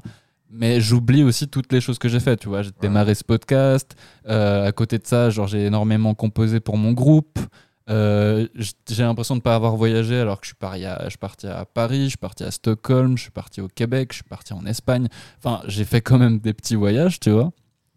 Mais il y a ce truc où dans ma tête, je me dis, mais ça, c'est pas vraiment les voyages comme je les imaginais dans, un, dans une année sabbatique. Et puis, j'ai l'impression du coup d'avoir été un immense glandu, alors qu'en vrai, j'ai pas rien fait, quoi. Mais ouais, Glandois. glandois, pardon. Et Mais toi, ouais. Céline, t'as pas dit. euh, Ton habitude a changé, euh, Ah, que t'aimes habitude pas. a- ouais, mon habitude a changé, que je n'aime pas. Euh, je dirais clairement un mélange de tout ce que vous avez dit. ouais. Genre, euh, clairement, je procrastine euh, beaucoup trop, de moins en moins. C'est incroyable, Mm. mais quand même trop. Là, par exemple, je devais faire des postulations. Je ne Ouais. les ai pas faites ce matin. Je sais que je vais pas les faire ce soir parce que là, je suis crevé, je vais rentrer, je vais pas les faire. Genre, euh, c'est difficile de. Et là, pour le coup, on parle pas de petits détails. euh, c'est pas un petit. Ouais, ouais. Des postulations, c'est littéralement genre ta vie. euh, Ouais. en dépend, tu vois. Mais euh, je sais que je ferai les choses euh, à la fin. Moi, ce que je voulais dire par rapport à ce que tu dis, c'est que souvent, on a l'impression de procrastiner alors que des fois, c'est juste pas le moment. Ouais, euh, Je sais pas comment dire, là, c'est un truc qui est vraiment alors, très méta. Alors d'habitude, je suis pas du tout là-dedans. Mhm. Mais tu as souvent besoin que ton esprit soit vraiment aligné avec ta décision, ton truc et tout. Des fois, je pense que à l'inverse, tu dis je dois pas procrastiner, je dois pas procrastiner. Je le fais, ton podcast, peut-être que si tu l'avais lancé avant, tu n'aurais vraiment pas été prêt, tu vraiment pas été Ouais, ouais. parce que juste tu le sentais pas. Tu as toujours une idée qui germe. Une fois de plus, je pense que c'est une injonction à la productivité. C'est pas parce que tu as une, une- une- une idée qui germe dans ta tête que euh, du coup, si tu le fais pas tout de suite et que, comme on va te dire, Ouais. Donne-toi les moyens. Ah ouais, ouais. C'est toi qui peux le faire. Vas-y, fais-le. Tu, tu veux faire un podcast? Oui, mais je suis bloqué par. euh, Tu vois, peut-être c'était une excuse, le truc de- du matériel, du machin et tout. Alors Ouais. que toi, on t'a dit Maintenant, tu vas prendre ton matériel, tu vas le faire.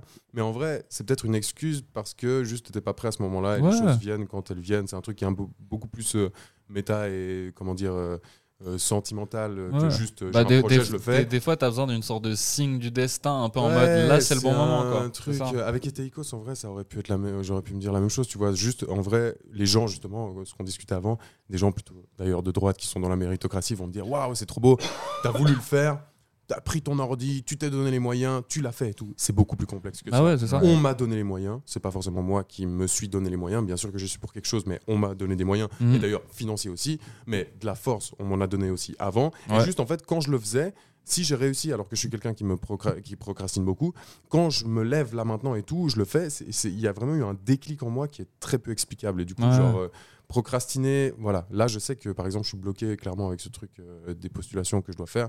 Ça m'angoisse, c'est quelque chose de difficile. Euh, je suis entre me flageller en mode tu dois le faire et d'un autre côté genre bah écoute là si tu l'as pas fait euh, voilà c'est comme ça et puis euh, Ouais. à Ah force ouais. de se- s'auto-flageller, des fois, c'est presque plus contre-productif qu'autre chose. Mais du coup, oui, je dirais quand même ça. Et puis aussi, bah ouais, toutes les dépendances. Dépendance, euh, bah forcément l'alcool. Dépendance, l'alcool, c'est même plus compliqué que ça. C'est aussi euh, social. Ouais. C'est aussi même lié euh, au travail. Quand on Mm. y est dedans, tu vois, genre, euh, tu passes une mauvaise soirée et t'as envie de boire. Tu passes une bonne soirée et t'as envie de boire. Ah ouais. C'est T'as pas envie de boire, tout le monde boit, bah, tu, tu, tu envie de boire. flanches. Enfin, ouais. Ouais. Genre, il y a ça aussi, du coup, je dirais clairement ça. Mais d'un autre côté, je sais que c'est lié à l'instabilité des vies qu'on mène là maintenant. Et je pense que des fois, le problème part pas de là où on pense. Genre, je- des fois, Ouais. l'alcoolisme, tu vois, c'est pas forcément le fait que tu boives qui induit l'alcoolisme. C'est Ouais. peut-être tout ce qu'il y a autour. Et je pense plutôt ça. Et je pense que du coup, si tu soignes tout ce qu'il y a autour instinctivement, bien sûr qu'il y, a la- il y a la dépendance de la substance, Ouais, mais je pense ouais. qu'à notre âge, on n'en est peut-être pas encore là. Ouais. Euh, je- moi, en tout cas, je tremble pas. Genre, euh, c'est juste si t'as plus envie de, si ta vie s'aligne, au fur et à mesure, tu vas moins devoir décompenser sur d'autres choses qui sont peut-être malsaines. Des gens, c'est le joint. Ouais. Moi, c'est clairement l'alcool. Et puis euh, j'espère que ça se calmera un jour. Du coup, euh, un mélange un petit peu de tout ce que vous avez dit. On est toujours très deep. hein. Putain, tu Ouais, vois mais en fait, c'est aussi un jeu un peu deep, tu vois. Les réponses, ça peut être autant des trucs fun que des trucs deep. C'est un peu euh, l'idée du jeu. Bon, allez, dernière question avant de passer aux recommandations. Tu voyages dans le temps et tu as une conversation de 5 minutes avec ton toi d'il y a de, de quand t'avais 10 ans. Qu'est-ce que tu lui dis? Alors, lave-toi les dents, c'est tout ce que je lui dirais. lave-toi les dents, mon gars. Viens faire la fête, euh, lave-toi les dents. Moi, je lui dirais, lave-toi les la dents et, et- et, euh, profite de la compagnie ferroviaire suisse dont je ne citerai pas le nom. Ah. profite jusqu'à la fin de formation, c'est tout ce que je lui dirais, je crois. Et arrête de boire autant. Il y a 10 ans. Quand t'as 10 ans, tu buvais pas encore. Tu, Euh, tu commencé, dis ne bois pas. j'ai commencé 2-3 ans après, donc euh, je dirais par précaution, bois pas autant euh, dans le futur. Ok. Toi, Salim? Ah, euh, le gamin, moi, il y a- moi à 10 ans, je lui dirais arrête de pleurer. mais- Arrête de pleurer. Ouais, je chialais tout le temps. C'est vrai? J'étais très malheureux. Mais t'avais bonne raison de pleurer ou, ou c'était juste un mécanisme? Non, non, euh, je Puis pleurais beaucoup. J'étais très malheureux, beaucoup de dépression, un cerveau compliqué. Ok, ouais. Du coup, je lui dirais euh, arrête de pleurer, la vie va, va être belle. Ok. Ouais. Ah, c'est deep, hein. C'est deep. Ouais, bah justement, c'est une question un peu deep pour finir, je pense. euh, ouais. Ouais. Ça peut être deep ou pas du tout. Quoi. Moi, je pense que je lui, je, je lui dirais genre, ouvre-toi, parle, Ouais. parle de plus de ce que tu as dans ta tête et puis euh, essaye plus d'échanger, que ce soit avec la famille ou avec euh, les, les amis euh, qui, même quand tu as 10 ans, en fait, ils peuvent peut-être, potentiellement, je sais pas parce que j'ai pas eu l'expérience, Ouais. euh, partager des choses en commun. T'avais pas d'amis quand t'avais 10 ans? Si, si, si, mais je dis, euh, quand je dis s'ouvrir, c'est plus sur des questions euh, bah, introspectives ou plus euh, existentielles. Et c'est pas parce que tu as 10 ans que. que Ouais, euh. En gros, toi, de- tu te dis à ton toi d'il y a dix- à 10 ans, euh, fais de la philo, quoi. Non, non, non. Peut-être plus tard. plus, plus de la psycho. Ah, d'accord. Plus euh, Ça genre euh, dépasse les barrières euh, que tu as pu euh, dont on, on- Ouais, on a pu te transmettre de rester euh, ferme, fermé Mm. et stoïque par rapport à tes émotions et ose plus euh, les exprimer. Très Ouais, ok. Bon, ouais, moi, moi, je pense que ce serait quelque chose euh, un peu similaire, à- sauf Fat, euh, parce que c'est vrai que j'ai pas du tout le, le même vécu à ce niveau-là. Mais, euh, mais, mais c'est vrai que je pense que ce serait surtout des encouragements, un peu en mode. Parce que moi, typiquement, enfin, quand j'avais 10 ans, j'étais un enfant effrayé, j'étais très bullied à l'école et tout ça. Ah, c'est ça que Puis il y a vraiment ce truc où j'avais envie de me dire en mode t'inquiète pas, ça, ça, ça va aller quoi. Ça va aller là pour le moment, c'est difficile. Il faut pas trop en vouloir aux gens qui te font la misère dans ta vie parce que ces gens-là, ils ont toujours pas compris leur existence. Donc, euh, donc voilà. C'est pour ça que tu vois, genre, je suis quelqu'un d'assez peu rancunier. Et euh, quand je pense aux gens qui m'ont fait du mal quand j'étais jeune, j'ai même pas un peu de haine euh, envers eux. C'est juste qu'ils eux-mêmes, ils étaient complètement perdus eux aussi. Ils savaient pas du tout. Je savais pas leur contexte familial, ce genre de choses. Il y a tellement de choses qui peuvent pousser un enfant à être un connard avec un autre. Ouais. Donc, euh, donc ouais. Moi, genre, j'ai jamais été rancunier, justement, genre, euh, un peu en mode, genre, tranquille, genre, euh, là, là c'est le moment chiant, après, ça ira mieux, quoi. Mais ouais. De ouf. Ouais. Bon, bah voilà. Ça- ça- Super. on va conclure cet épisode et puis on va passer aux recommandations. Ah. Voilà. Euh, ok. Euh, recommanda- euh, recommandation pour moi, c'est d'artistes. Ouais. Alors, euh, c'est pas forcément une découverte, euh, ni pour moi, ni pour vous. Je sais pas à quel point vous êtes euh, fervent, mais euh, en ce moment, surtout avec les couleurs automnales, avec le froid qui revient et tout, je suis en train de saigner tous les albums de Angus et Julia Stones. Ok. Je sais pas si ça vous parle. De nom, de nom, ça me dit, de nom, ça me dit vraiment quelque chose. Jet Plane, c'est euh, genre de la folk, euh, rock. Voilà, c'est ça. Ouais, c'est, alors oui, je vois, c'est un peu emo Midwest. euh, Exactement. Et, euh, et ils sont trop connus pour bah, genre cette chanson notamment. Et ils ont plein d'albums qui sont magnifiques, à la fois dans les mélodies, à la fois dans l'écriture. Et je trouve qu'avec cette période automnale, ça passe crème. Ok. Bah, belle recommandation. Super. Et ben moi, euh, moi je suis plus euh, dans le rap et il y a un rappeur qui me matrix depuis une année et qui est pas du tout connu, qui s'appelle euh, qui s'appelle Sean et euh, c'est un Français, il est pas connu, je le connais depuis une année. Je viens de dire, je répète le truc. Et du coup, un des sons que je préfère, c'est euh, qu'est-ce que je vais mettre? Je vais mettre, je pense, euh, il y a laquelle qui est incroyable, Immortel et Sunshine. Et du coup, ça c'est un extrait de Immortel. Et genre, euh, ouais, je sais pas, il est tellement deep. Et ce type, euh, son texte, tu le comprends pas forcément, mais tu le sens. Il utilise l'autotune comme un gros bâtard. Il fait des bruits très bizarres qui, moi, en tout cas, me touchent de ouf. Ça fait une année que ça me touche. je, je conseille ça à, à tout le monde, tous les férus de rap en tout cas. Ok. C'est la première fois qu'on a des recommandations avec le fond musical. C'est fou, hein. Ah, J'espère qu'on nous entend bien par contre du coup. Ouais, je musique, pense qu'on mais- nous entendra bien. Ouais. Et toi, Fat Drôle. Tu veux enchaîner avec une recommandation musicale du coup. Écoute, euh, j'ai. Sur Fun Radio. sur Carnot FM. Euh, en vrai, là, euh, musicalement, j'ai pas grande recommandation. Euh, si ce n'est le retour du euh, Stupéflip Crew avec euh, leur album. Ah, ils sont Stup- revenus, j'ai Oh, pas ils vu. ont encore ils ont, ils ont fait un album. hein. Ils ont fait un, ils ont sorti un C'est album. quoi Pourquoi Stup Forever ça Stup Forever, ça s'appelle. Il est sorti quand? Il est sorti il y a deux semaines, trois semaines, un truc comme ça. Ouh, ça, je vais ouais, regarder. Avec, ça. euh, allez, pour rester dans les, dans les extraits, on va, on va vous mettre un petit extrait. Euh, Oh, ça- Ah, ça va. Le Stup Virus, il m'avait fait tellement plaisir.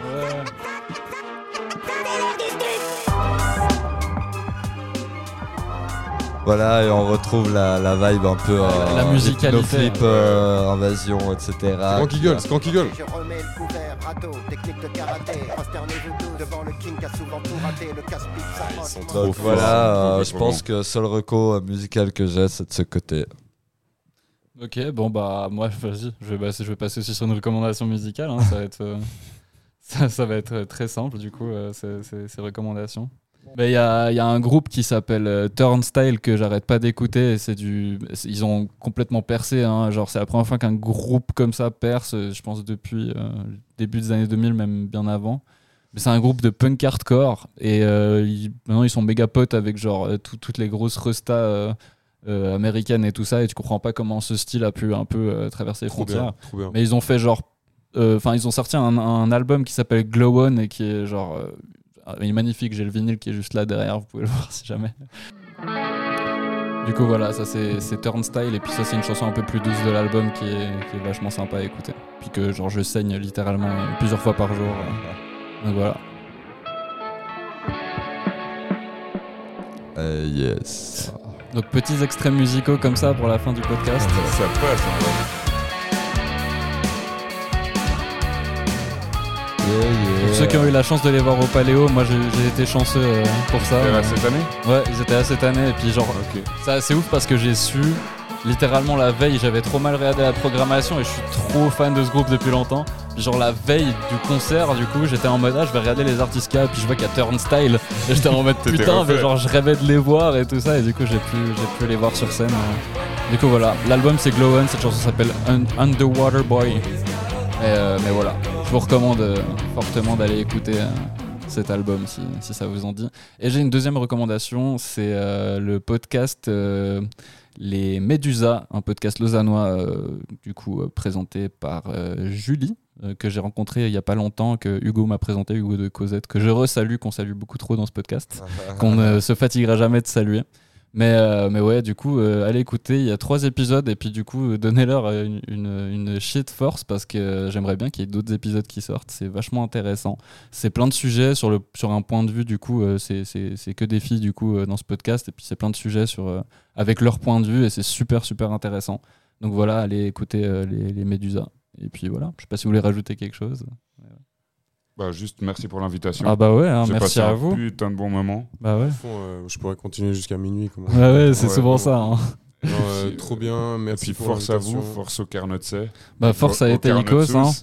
C'est cool que de, de, enfin, c'est un peu un crossover de deux projets locaux et c'est Ouais. vachement cool quoi. Ça Ouais. fait plaisir. Exact, et potentiellement euh, la petite collaboration pour des podcasts Ah, filmés. faut, Ah pas, ouais. faut pas- faut pas Ça, on trop liquer là. Faut pas trop Bon, liquer. voilà, comme ça, vous avez un petit, euh, peut-être un petit avant-goût de quelque chose qui se fera peut-être à En l'avenir, 2025 peut-être. euh, 2020, peut-être Euh, avant, 27, j'espère. De- 27, on 2023. procrastinera assez Quand d'abord. on sera financé, donc plutôt sur les coups de 2070 à mon avis. Ouais. Euh, donc NordVPN, euh, Red Shadow Legends, si vous entendez ça, n'hésitez pas à nous C'est une blague bien entendu.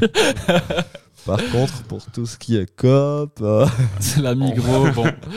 UBS, euh, Non mais vraiment en tout cas, donnez-nous mer- votre argent. Sale Merci d'avoir euh, participé à ce podcast, à vous. Allez voir du coup les Carnot euh, qui découvraient. Et puis, ben, s'il y a des aficionados euh, Eteikos Aussi, qui Les écoutent, aficionados de l'économie libérale. voilà, bah, n'hésitez pas à écouter les autres épisodes du Carnot 16. Ce sera un grand plaisir pour nous. Et puis, et puis voilà. Nous, nous, on vous aime très fort. Et puis, et puis voilà. Toi, tu voulais rajouter quelque chose, Matt ou bien? Oh, je baille, je baille. Ah, il baille, en Ok. Bon, en tout cas, merci beaucoup. Et puis, Merci à ben, à très bientôt, les Carnot Merci. Bravo à vous Allez.